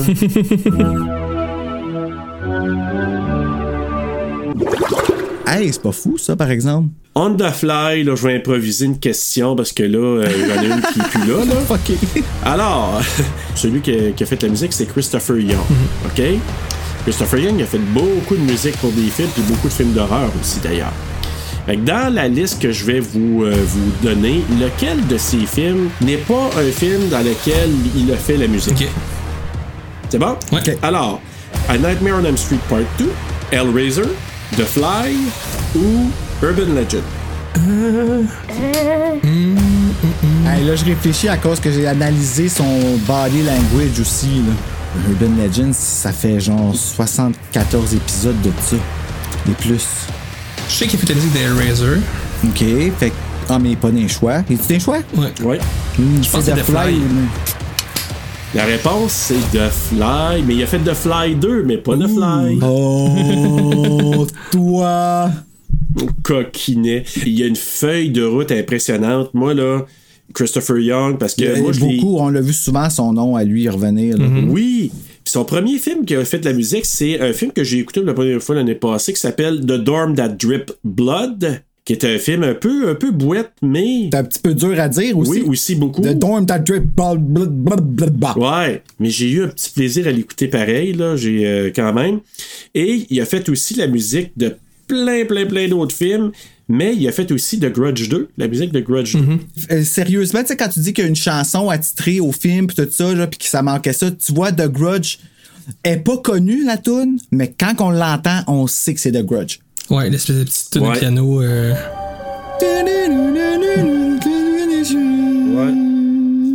Hey, c'était beau, ça. Holy shit, c'était quasiment plus. Ouais, c'était vraiment beau. Là, écoutez bien ça, on va parler de tradition japonaise. Ah, ben oui. OK? Moi, Donc, selon une tradition japonaise, que signifie avoir un chat noir à la maison? Je vous donne des choix. A. De la malchance et des ennuis financiers. B. De la chance et de la richesse. C. Des mauvaises odeurs et des puces. Ou D. Ça l'aide à chasser les mauvais esprits. des- Ouais, D. La réponse est B. C'est de la chance et de la richesse quand t'as un chat noir chez vous. Ah, ouais. Ouais, c'est une tradition. Donc c'est de l'ironie. C'est de l'ironie, hein, avec le film. Puis ici, c'est le contraire, Ouais. tu sais. Comme, ah non, le chat de Sabrina, puis il arrête pas de parler. Ouais, c'est ça. Je sais, fatigué. Mais non, généralement, euh, c'est vraiment pour euh, la chance et la richesse. Fait que, tu sais, c'est quand même pas intéressant. Question numéro 4, qui est mon avant-dernière. C'est quoi la pyrophobie? A. La peur des piranhas. B. La peur des pirogues. C. La peur du feu. Ou D. La peur des C'est la esprits. peur du feu. C'est. Bruno, C'est. c'est la peur du feu. La peur du feu. Ok, tu m'avais pas entendu. Non, mais c'est parce que je sais, je pensais que t'étais pour dire c'est quelque chose. Je pensais que tu Ah! allais faire ça.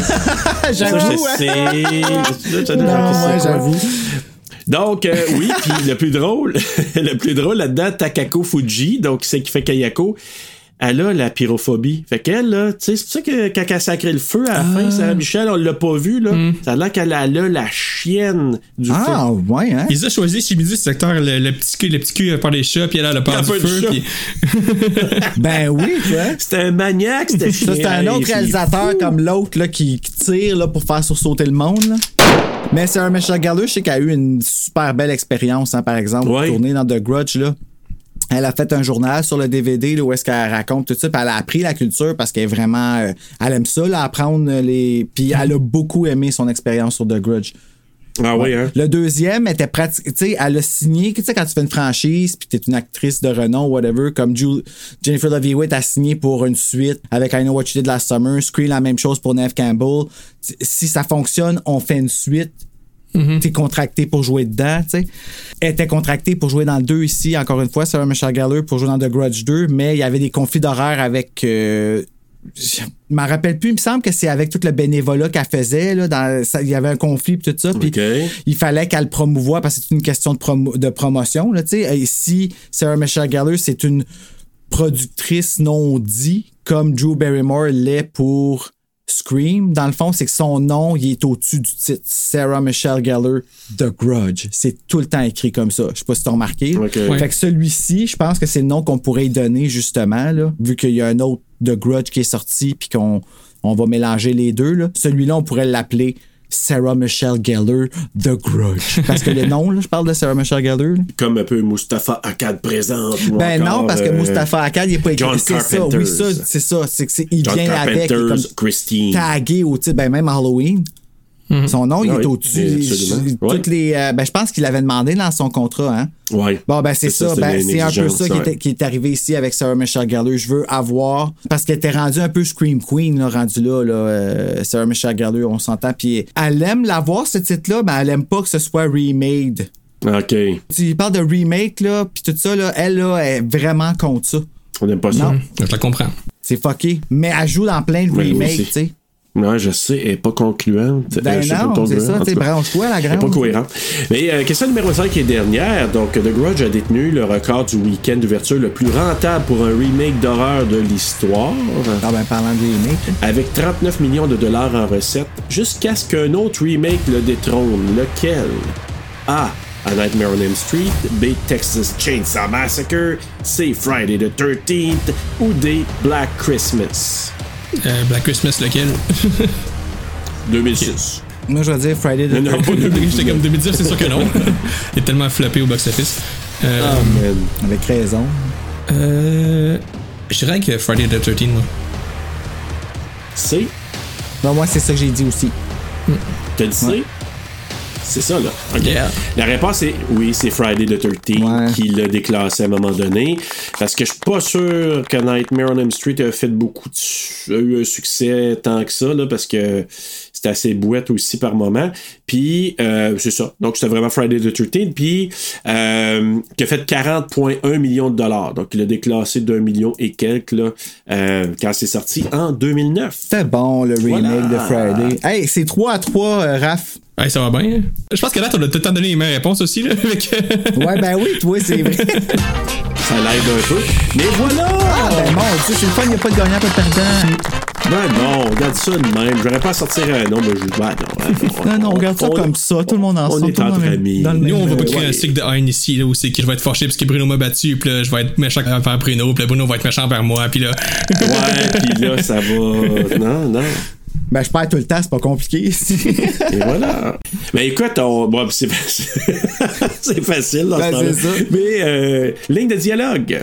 Ben moi, c'est en fait euh, euh, l'ironie de la phrase de Ted Raimi juste avant, euh, quand il parle à Sarah Michelle Gellar. Je, trouvais ça cool, Sarah Michelle Gellar puis Ted Raimi dans la même scène. Ça Ouais, ralliait c'est Evil vrai. Dead à Buffy, puis je trouvais ça cool. En tout cas, c'est quand il dit « Ne t'en fais pas, Karen, t'es prête. » Moi, Kayako aussi, elle est prête. Moi, c'est ça, c'est Naga- Nakagawa qui dit sur le toit là, euh, la fameuse phrase. là, il dit au- on dit au Japon que lorsqu'une personne meurt dans un chagrin ou une rage extrême, l'émotion demeure, devenant une tache sur cet endroit. La mort devient une partie de cet endroit, tuant tout ce qu'elle touche. Une fois que vous en ferez partie, il ne vous lâchera plus. It never forgives. It never forgives. Never forget. If I could turn back time. Excusez. Ça, c'est vraiment la, la- la phrase marquante, là. Il y a- ça, ça te reste en tête, là. C'est plate n'ont pas de pilule pour ça, par exemple. T'en te rappelles, Joanne, ta minute m'a te prescrit du Tylenol. Oui, petite pilule bleue en Ouais, plus. c'est ça. Et, et toi, euh, Raph, t'en t'en avais-tu une? Ben, je pense que ça aurait été ça, moi aussi, euh, ma phrase. Ou sinon, Ouais. c'est plus un bruit, mais c'est. euh,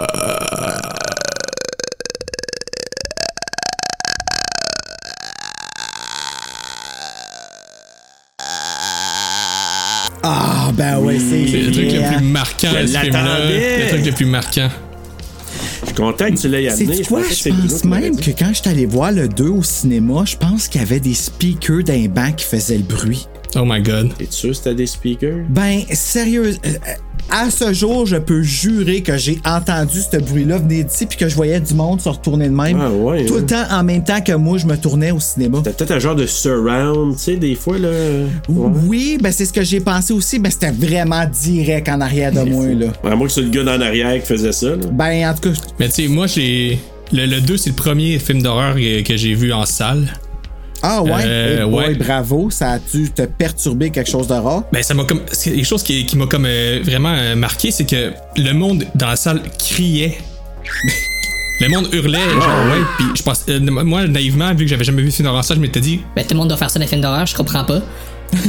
puis. Un gros party. Maintenant, tu cries tout le temps.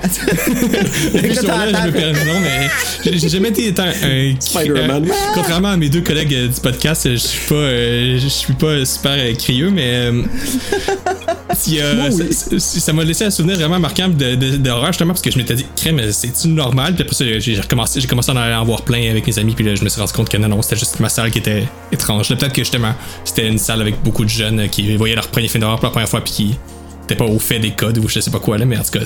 Hey, c'était peurant en sacrifice, le 2, là, en plus. Puis le 2, là, c'était- c'est des sursauts qui durent longtemps. Hmm.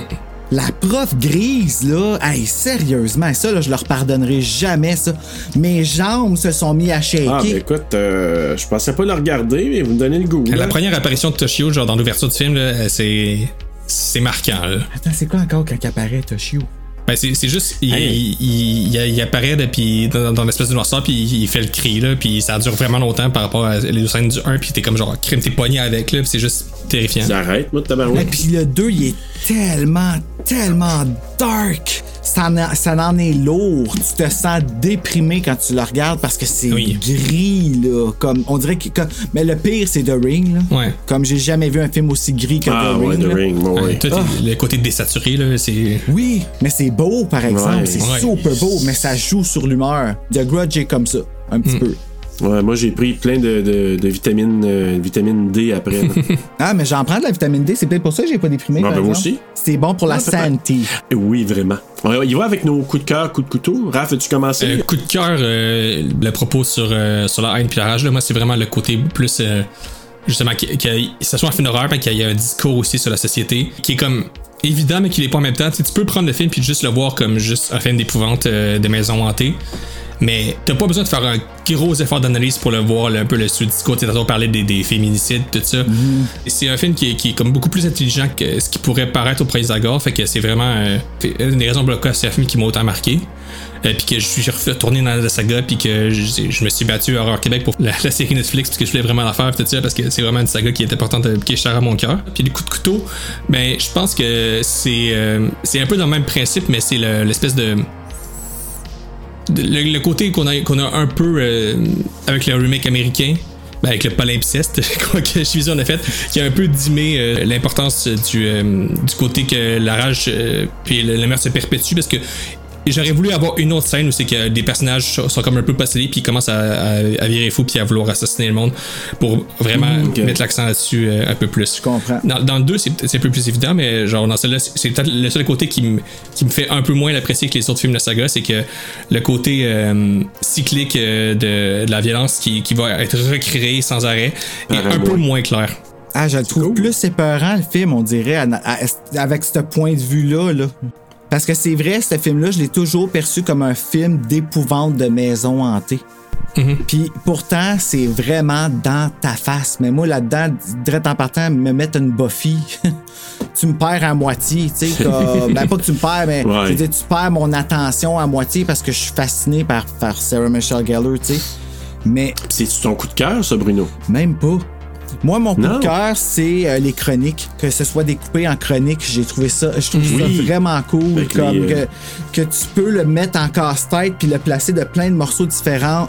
Comme le, le film, il va toujours finir par faire du sens somehow, même si tu mélanges. Mais il te, le- il te le raconte dans l'ordre qu'il veut. Puis ça fait un peu penser à, à quelqu'un comme moi. Euh, tu sais, quelqu'un qui saute du coq à l'âne quand il te raconte une histoire. Tu sais, Parce que là, ça fait comme un, hyperlien, comme que il disait, qui t'amène à une autre information, qui t'amène à ça, qui, puis à la fin, ça t'emmène à un, tout qui te fait comme une claque d'en face vraiment forte.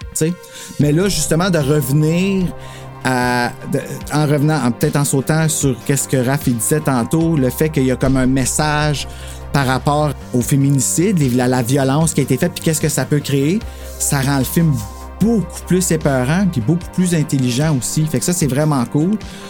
Puis une petite parenthèse, pas parenthèse, mais un petit spécial euh, à notre doublage Québec, Aline Pinsonneau pour Sarah Michelle Gellar.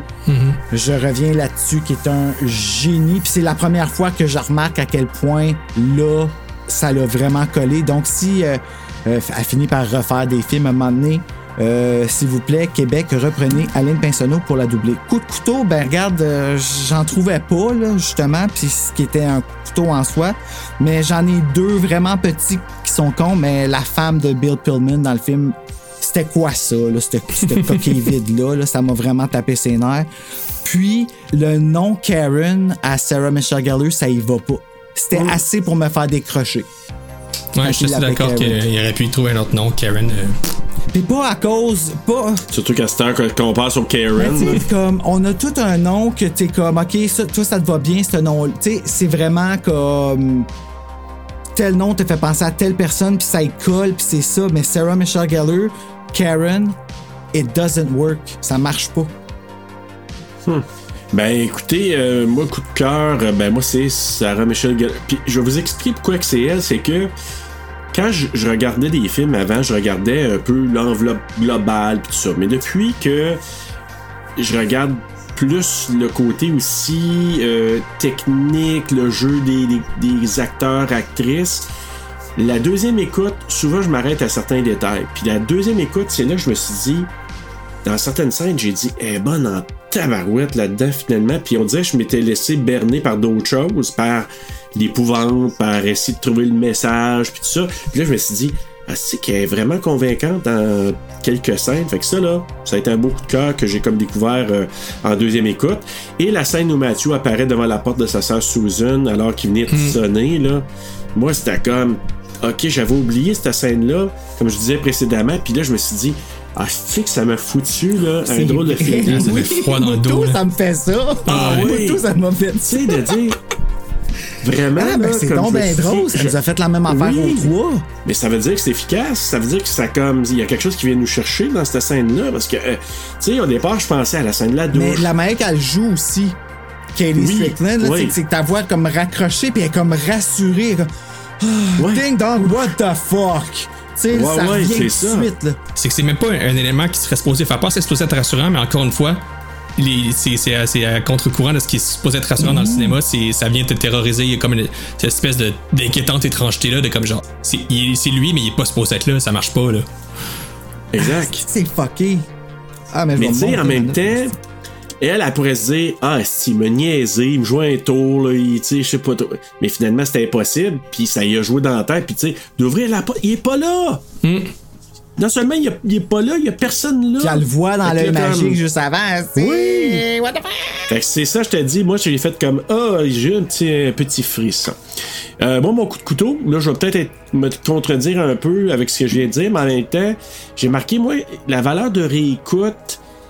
Mais en même temps, ce qu'on a parlé aujourd'hui, ça, ça, ça commence à diminuer mon coup de couteau. Et je vais faire un petit pic, là, tu sais, juste même pas traver- traverser la peau de mon Ouais. couteau. Parce que je l'aurais slashé solide, mais là, on dirait qu'avec ce qu'on vient de discuter aujourd'hui, je me suis dit, ah, si, c'est vrai. Là, comme tu vas aller la revoir, là. épeurant, quasiment. Mais pour certaines scènes, c'est la valeur de réécoute est moins là, moins épeurante parce que je m'attendais à dire à cette scène-là, là, comme là j'ai dit ah ok c'est moins pire que je pensais. Sors-tu l'escalier? Yoko au début, euh, l'escalier, euh, il y a une autre scène aussi, je me sais pas. Puis tandis qu'il y a des scènes que je m'attendais pas, cette scène-là dont je viens parler, la scène dans l'autobus quand elle apparaît, j'étais là, ah c'est que j'avais pas pensé, j'avais, je me souvenais plus de ça. Fait que, fait que je suis comme un, un peu mix, mais certaines scènes me font beaucoup moins peur qu'avant. C'est dans ce sens-là, mon coup de couteau. On va y aller avec la morale. Moi, je, ça va être très rapido. Là, c'est fie-toi ton instinct. Sac ton camp ou whatever. Fie-toi ton instinct, va pas là. ou Tu sais, puis pourquoi je dis ça? Tu sais, je sais pas si vous avez remarqué, là, je pense autant Yoko que Karen. Tu sais, quand il rentre, il regarde, il arrive sur place, puis il regarde la maison, là. Karen, surtout, là, on dirait, c'était comme, il y a de quoi de pas. Il y a de quoi qui me dit de pas rentrer là, là. Clair, là, ouais. Fait que fie-toi ton instinct, sac ton camp. Tu fais du bénévolat, tu es de bonne, là. Mais je sais Mais pas. c'est vrai tout qu'il y cas, a quelque chose, la maison. Bizarrement. Juste la regarder, t'as regardes ça, t'es comme. Puis c'est la même qu'ils prennent pratiquement dans tous les films là, de, de Ouais. Grudge. Ouais. Puis il y a quelque chose qui. Elle, a même pas l'air d'être pareille en dedans que dehors, comme. s- Elle a l'air de flotter. Comme le Overlook Hotel, quasiment, Ouais. là. Puis ça, c'est fucké qu'elle ait l'air de flotter de même, comme elle a pas l'air d'être ancrée nulle part. Tu la vois rarement aussi plein pied. Je me souviens pas si tu la vois vraiment plein pied. C'est Ouais. que t'es souvent caché par des arbres, des clôtures, genre Ouais. comme euh, ouais. Le seul moment que tu vois un peu plus, c'est quand Karen est dehors, puis elle fait le, le elle, Ouais. elle accroche le linge, puis que euh, Emma est assise là, puis qu'elle fait rien. Tu vois un petit peu plus un autre angle, mais Puis elle est plus colorée. elle est bizarre aussi. là. Alors vous autres, votre morale? Moi, c'est justement euh, c'est quelque chose de très nihiliste, mais c'est qu'il y a comme pas de, de porte de sortie à la, à la une fois que t'es dans le cycle. Euh, c'est quelque chose qui est très, très, présent dans, les, beaucoup d'œuvres japonaises au niveau du manga, au niveau du cinéma, au niveau de la littérature, mais il y a quelque chose, je pense qu'eux ils savent aussi que c'est compliqué, là, ils ont quand même subi le traumatisme atomique, là, puis ils l'ont encore sur le cœur, puis c'est normal après avoir subi ça, fait que s'il y a quelque chose à retenir dans ce film là c'est vraiment genre euh, il, il faut pas se laisser prendre dans ce cycle là parce qu'une fois que t'es dedans c'est t'es pogné. Du reste, Ouais, puis euh, petite parenthèse, je sais pas encore là, j'ai lu tellement d'affaires là. Il disait qu'une scène, je sais pas, je pense qu'elle a été tournée, qu'elle a été enlevée, que quand elle part en ambulance, Karen à la fin, elle voit une image du- de la famille des trois, puis elle voit Toshio qui entre, puis là, Monet, tu sais, qui regarde Karen, puis que sa mère, Kayako l'appelle, puis là, il rentre dans- à l'intérieur, puis ils ont enlevé cette scène-là parce qu'ils trouvaient que c'était trop un happy ending.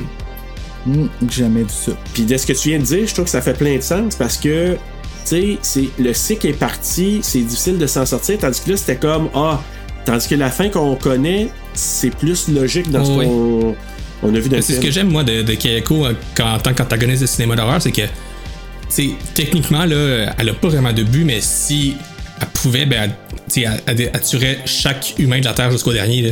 parce que c'est pas vraiment un individu c'est une idée c'est un sentiment c'est juste Ouais. cette espèce de Une concept rage. là de la, de la rage de la haine pure fait qu'il y a quelque chose de vraiment glaçant là, avec euh, ces personnages là, là.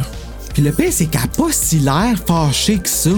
Elle fait juste popper, puis c'est. Tu figes comme. C'est. Parce qu'à chaque film, il essaie de comprendre puis d'une manière de l'apaiser, mais tu peux pas l'apaiser. C'est comme. et ça va au-delà de la compréhension humaine que tu pourrais avoir. C'est quelque chose de comme. Qui est tellement ancré. là. C'est tellement une pulsion forte. Là. Dans le 3, là, il y a une scène. Exact. Je sais pas si vous l'avez vu, le 3. Ouais, il y a longtemps. Là. Non, moi, c'est ça, j'ai pas vu, moi. Et puis moi, c'est ça qui me reste, là.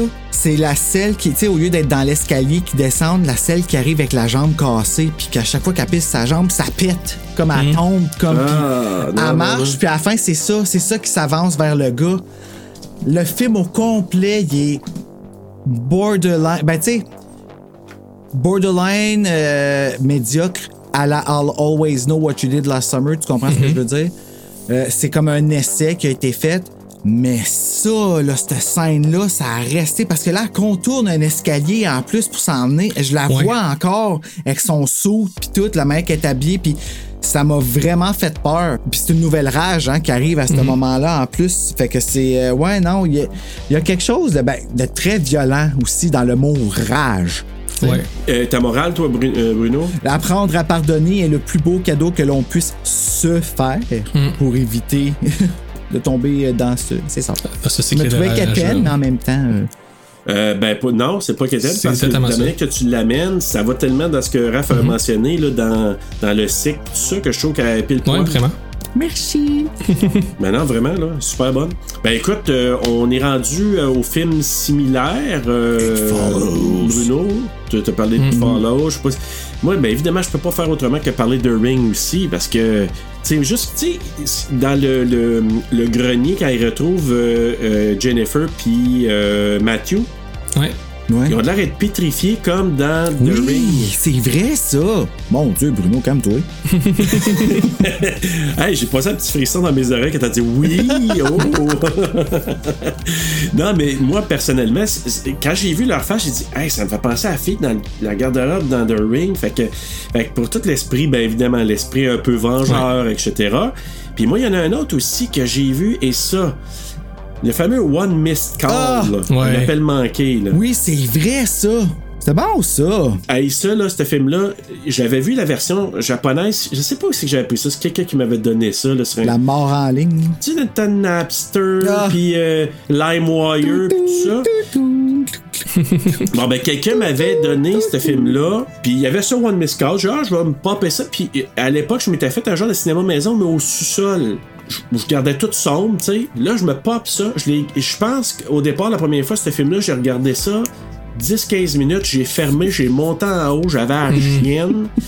Parce qu'à un moment donné, il- il- on voit des flashs dans le film, je sais pas si vous vous souvenez, là. Ouais. Puis il y, a- il y a un gars qui est dans la chambre de bain, puis à un moment donné, il y a comme des flashs de, de quelque chose qui apparaît. Tu te dis, qu'est-ce que c'est ça, cette affaire-là?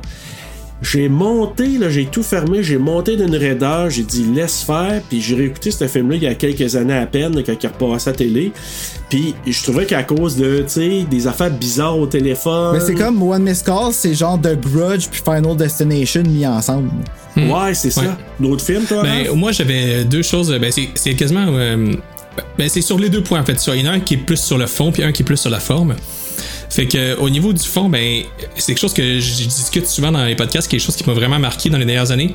C'est pas vraiment un film, c'est pas vraiment de l'horreur, mais c'est quelque chose qui parle un peu de cette haine-là euh, cyclique puis qu'on peut pas s'en défaire. C'est un, un animé qui est sorti il y a euh, quelques, je pense que ça fait 2-3 ans.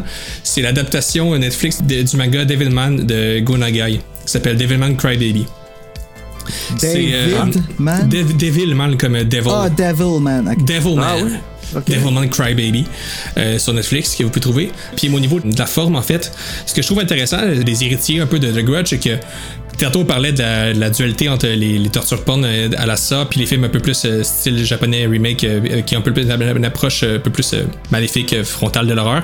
Mais il y a une personne qui a fait un peu le pont entre les deux, puis c'est James Wan, là, qui a créé la saga des, des Saw, qui a créé oui. euh, les, les- le, le premier décadence, puis qui est resté producteur sur toute la série, puis qui après ça est parti euh, plus dans les années 2010 con- construire des sagas qui sont beaucoup plus frontales, beaucoup plus avec des, des monstres présents, euh, comme le Conjuring Universe, mais surtout les Insidious, qui, ont, qui ont vraiment un côté euh, Oui. Très. les- que les fantômes sont vraiment. euh, il y a quelque chose de très proche un peu du cinéma euh, japonais, je trouve, là, dans, la, dans- dans la manière qu'il crée, notamment l'espèce de, de, de marié là, dans, le, con- dans le Insidious 2. Je- ouais, C'était les deux choses que même. Malignant. Ouais. Ouais, même Ben, Malignant. le, le dernier, le dernier de Grudge, là, il est pas mauvais en soi. C'est juste pas un. C'est comme pas épeurant. Les monstres sont pas épeurants, je pense, parce qu'ils sont américains. Je m'excuse de dire ça. Je sais que. Mais il y a quelque chose du fait dans le The Grudge original qui est euh, la barrière du langage et le barrière de la culture, ce Ben qui oui. sépare les deux mondes. Ça Exactement. déstabilise, puis ça fait partie beaucoup de l'horreur ici. Puis le build-up, il joue là-dessus, hein, dans la peur. Le build-up qui est juste la peur que la fille, elle s'en va dans le magasin, puis elle comprend pas, puis elle est obligée de, de percer le contenant pour sentir la bouffe. Tu sais, Cléa Duval, là, quand elle va, ouais, quand elle va à l'épicerie, tu sais, puis elle la regarde autour, puis tout ça, elle est isolée dans un, dans un pit de monde. Ouais. C'est C'est vrai, mais. ça. Mais dans le nouveau, il, il joue pas vraiment avec ça. Ouais, t'as raison, t'as raison. Puis c'est vrai que Jennifer, là, le personnage, on en a parlé un peu, mais c'est pas, pas tant que ça, mais elle a quand même.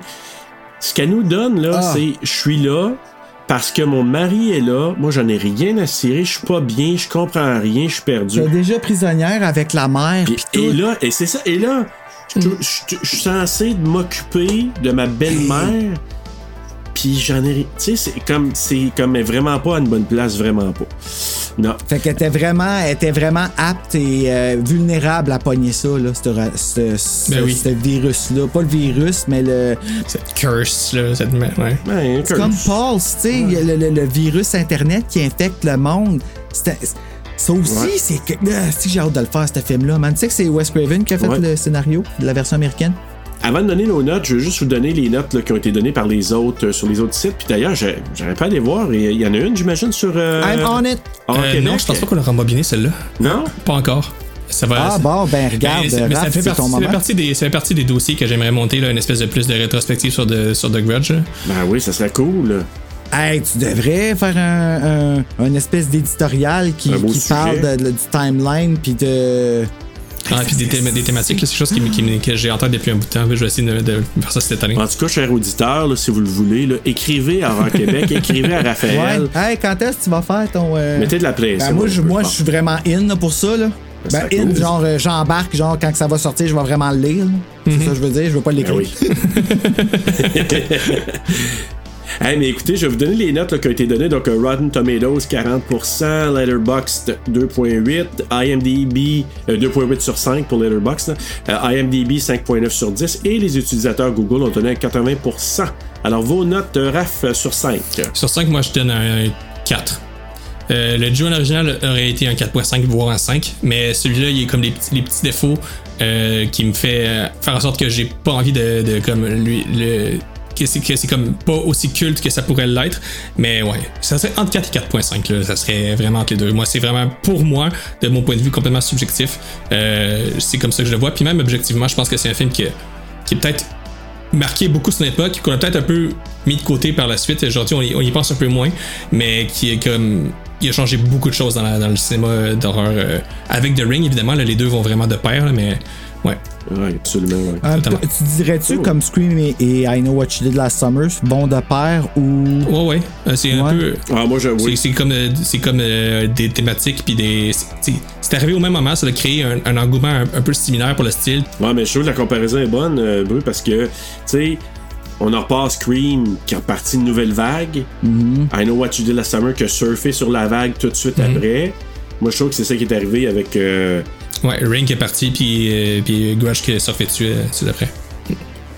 Exactement. Puis Les autres sont venus après, sont été moins marquants, un peu comme, euh, euh, tu sais, on pourrait dire, tu sais, Valentine, etc., qui, qui a fini ça. Puis là, tout de suite après, whoop, on part avec le G-Horror, euh, le G-Horror, puis après ça, euh, le Torture Porn. Tu sais, il y a comme eu ces cycles-là, avant qu'on reparte d'autres cycles, là, mais oui, tout à fait. C'est c'est justement. Euh, je- tu parles de ça, là, puis euh, ça a un peu été notre discussion aussi sur euh, quand on, est fait, on a fait Scream Horror Québec. Là, je sais pas si ça va être sorti quand ça, ça, ça devrait, tant qu'à moi. Ça là. devrait, ça sort cette semaine, fait que. Bon, ben, si vous. Oh, mon Dieu, déjà. Si vous avez une chance d'aller écouter ça, tout le monde, allez voir ça.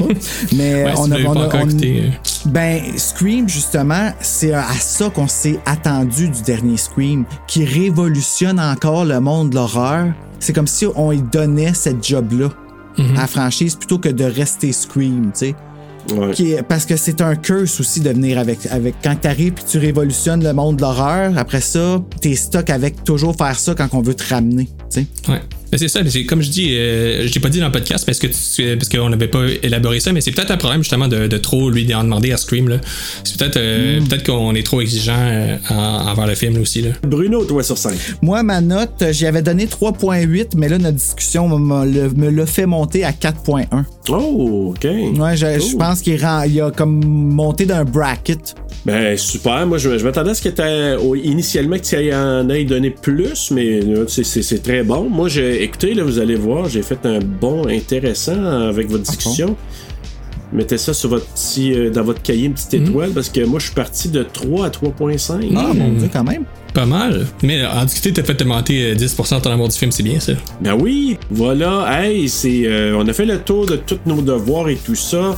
Euh, Raph, merci beaucoup d'avoir été là dans notre euh, fameux euh, podverse un de nos encore. épisodes fois, Non, mais moi, c'était un plaisir. là. Comme je, je l'ai dit souvent à, à notre podcast, mais je, je vous suis en tant qu'auditeur depuis un petit bout, puis je trouve que vous faites du contenu vraiment le fun, puis c'est tout le temps un plaisir de vous parler aussi dans notre podcast. Puis là, je pouvais pas refuser là, à parler de The Grudge. C'était, j'ai j'ai pas encore l'occasion de le faire vraiment en, en profondeur dans notre podcast. Là, euh, j'ai brûlé le sujet, fait que euh, à chaque fois qu'on va parler de Grudge, je vais dire, je vous renvoie à notre épisode avec Terreur sur le pod. Oh, yeah! Écoute. Puis nous, ben, à ton article futur. Ouais, c'est bon. Eh oui. Je vous le dis, auditeurs, là, vous irez lire Ah, ça. pas puis le si- lait, on y met plein de prêts. C'est comme fuck, on va avoir plein de chums. On va en avoir. Hey, merci, puis bonne continuité, puis on, on t'écoute sur, euh, sur n'importe quelle plateforme pour euh, Horreur Québec, le Ouais. balado. Merci beaucoup, puis euh, Bruno, euh, tu vas nous dire quand ce qu'on regarde la semaine Oui, ben la prochaine? semaine prochaine, on a notre try numéro 2 avec Lucas Jalbert.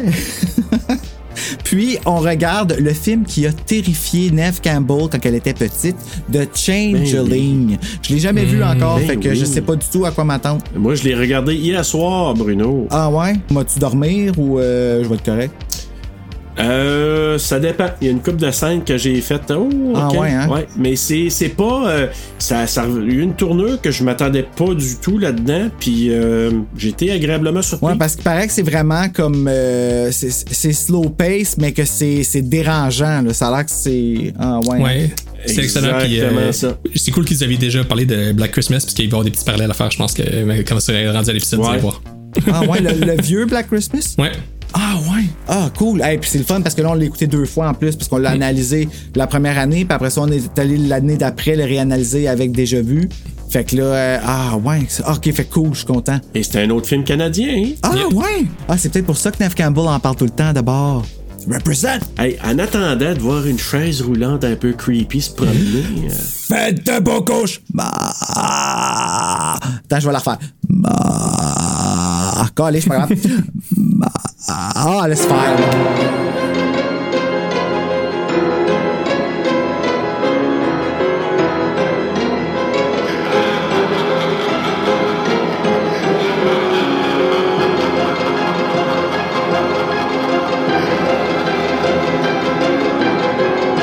On s'entend que c'est. Ah, ça, ça arrive quelquefois. Qu'est-ce qu'il y a? Ah non. Je vais enlever mon, euh, m'enlever mon, mon image. On n'a rien compris ce que t'as dit parce que ça a fait comme. Ouais, non, c'est bon. Je vais, je vais enlever. euh, On mon, aurait dit euh, Britney. mon- Hey! m'enlever mon vidéo comme ça, ça va. euh, Mais un peu, oui. tu sais, que- On va se concentrer sur ta voix mielleuse. c'est parfait. Question numéro 4, qui est mon Mon Dieu, avant-dernière. attends, tu peux reprendre ça. Ouais, parce que là, je pensais que j'étais en train de mourir. Question numéro 4. Vous allez comprendre pourquoi.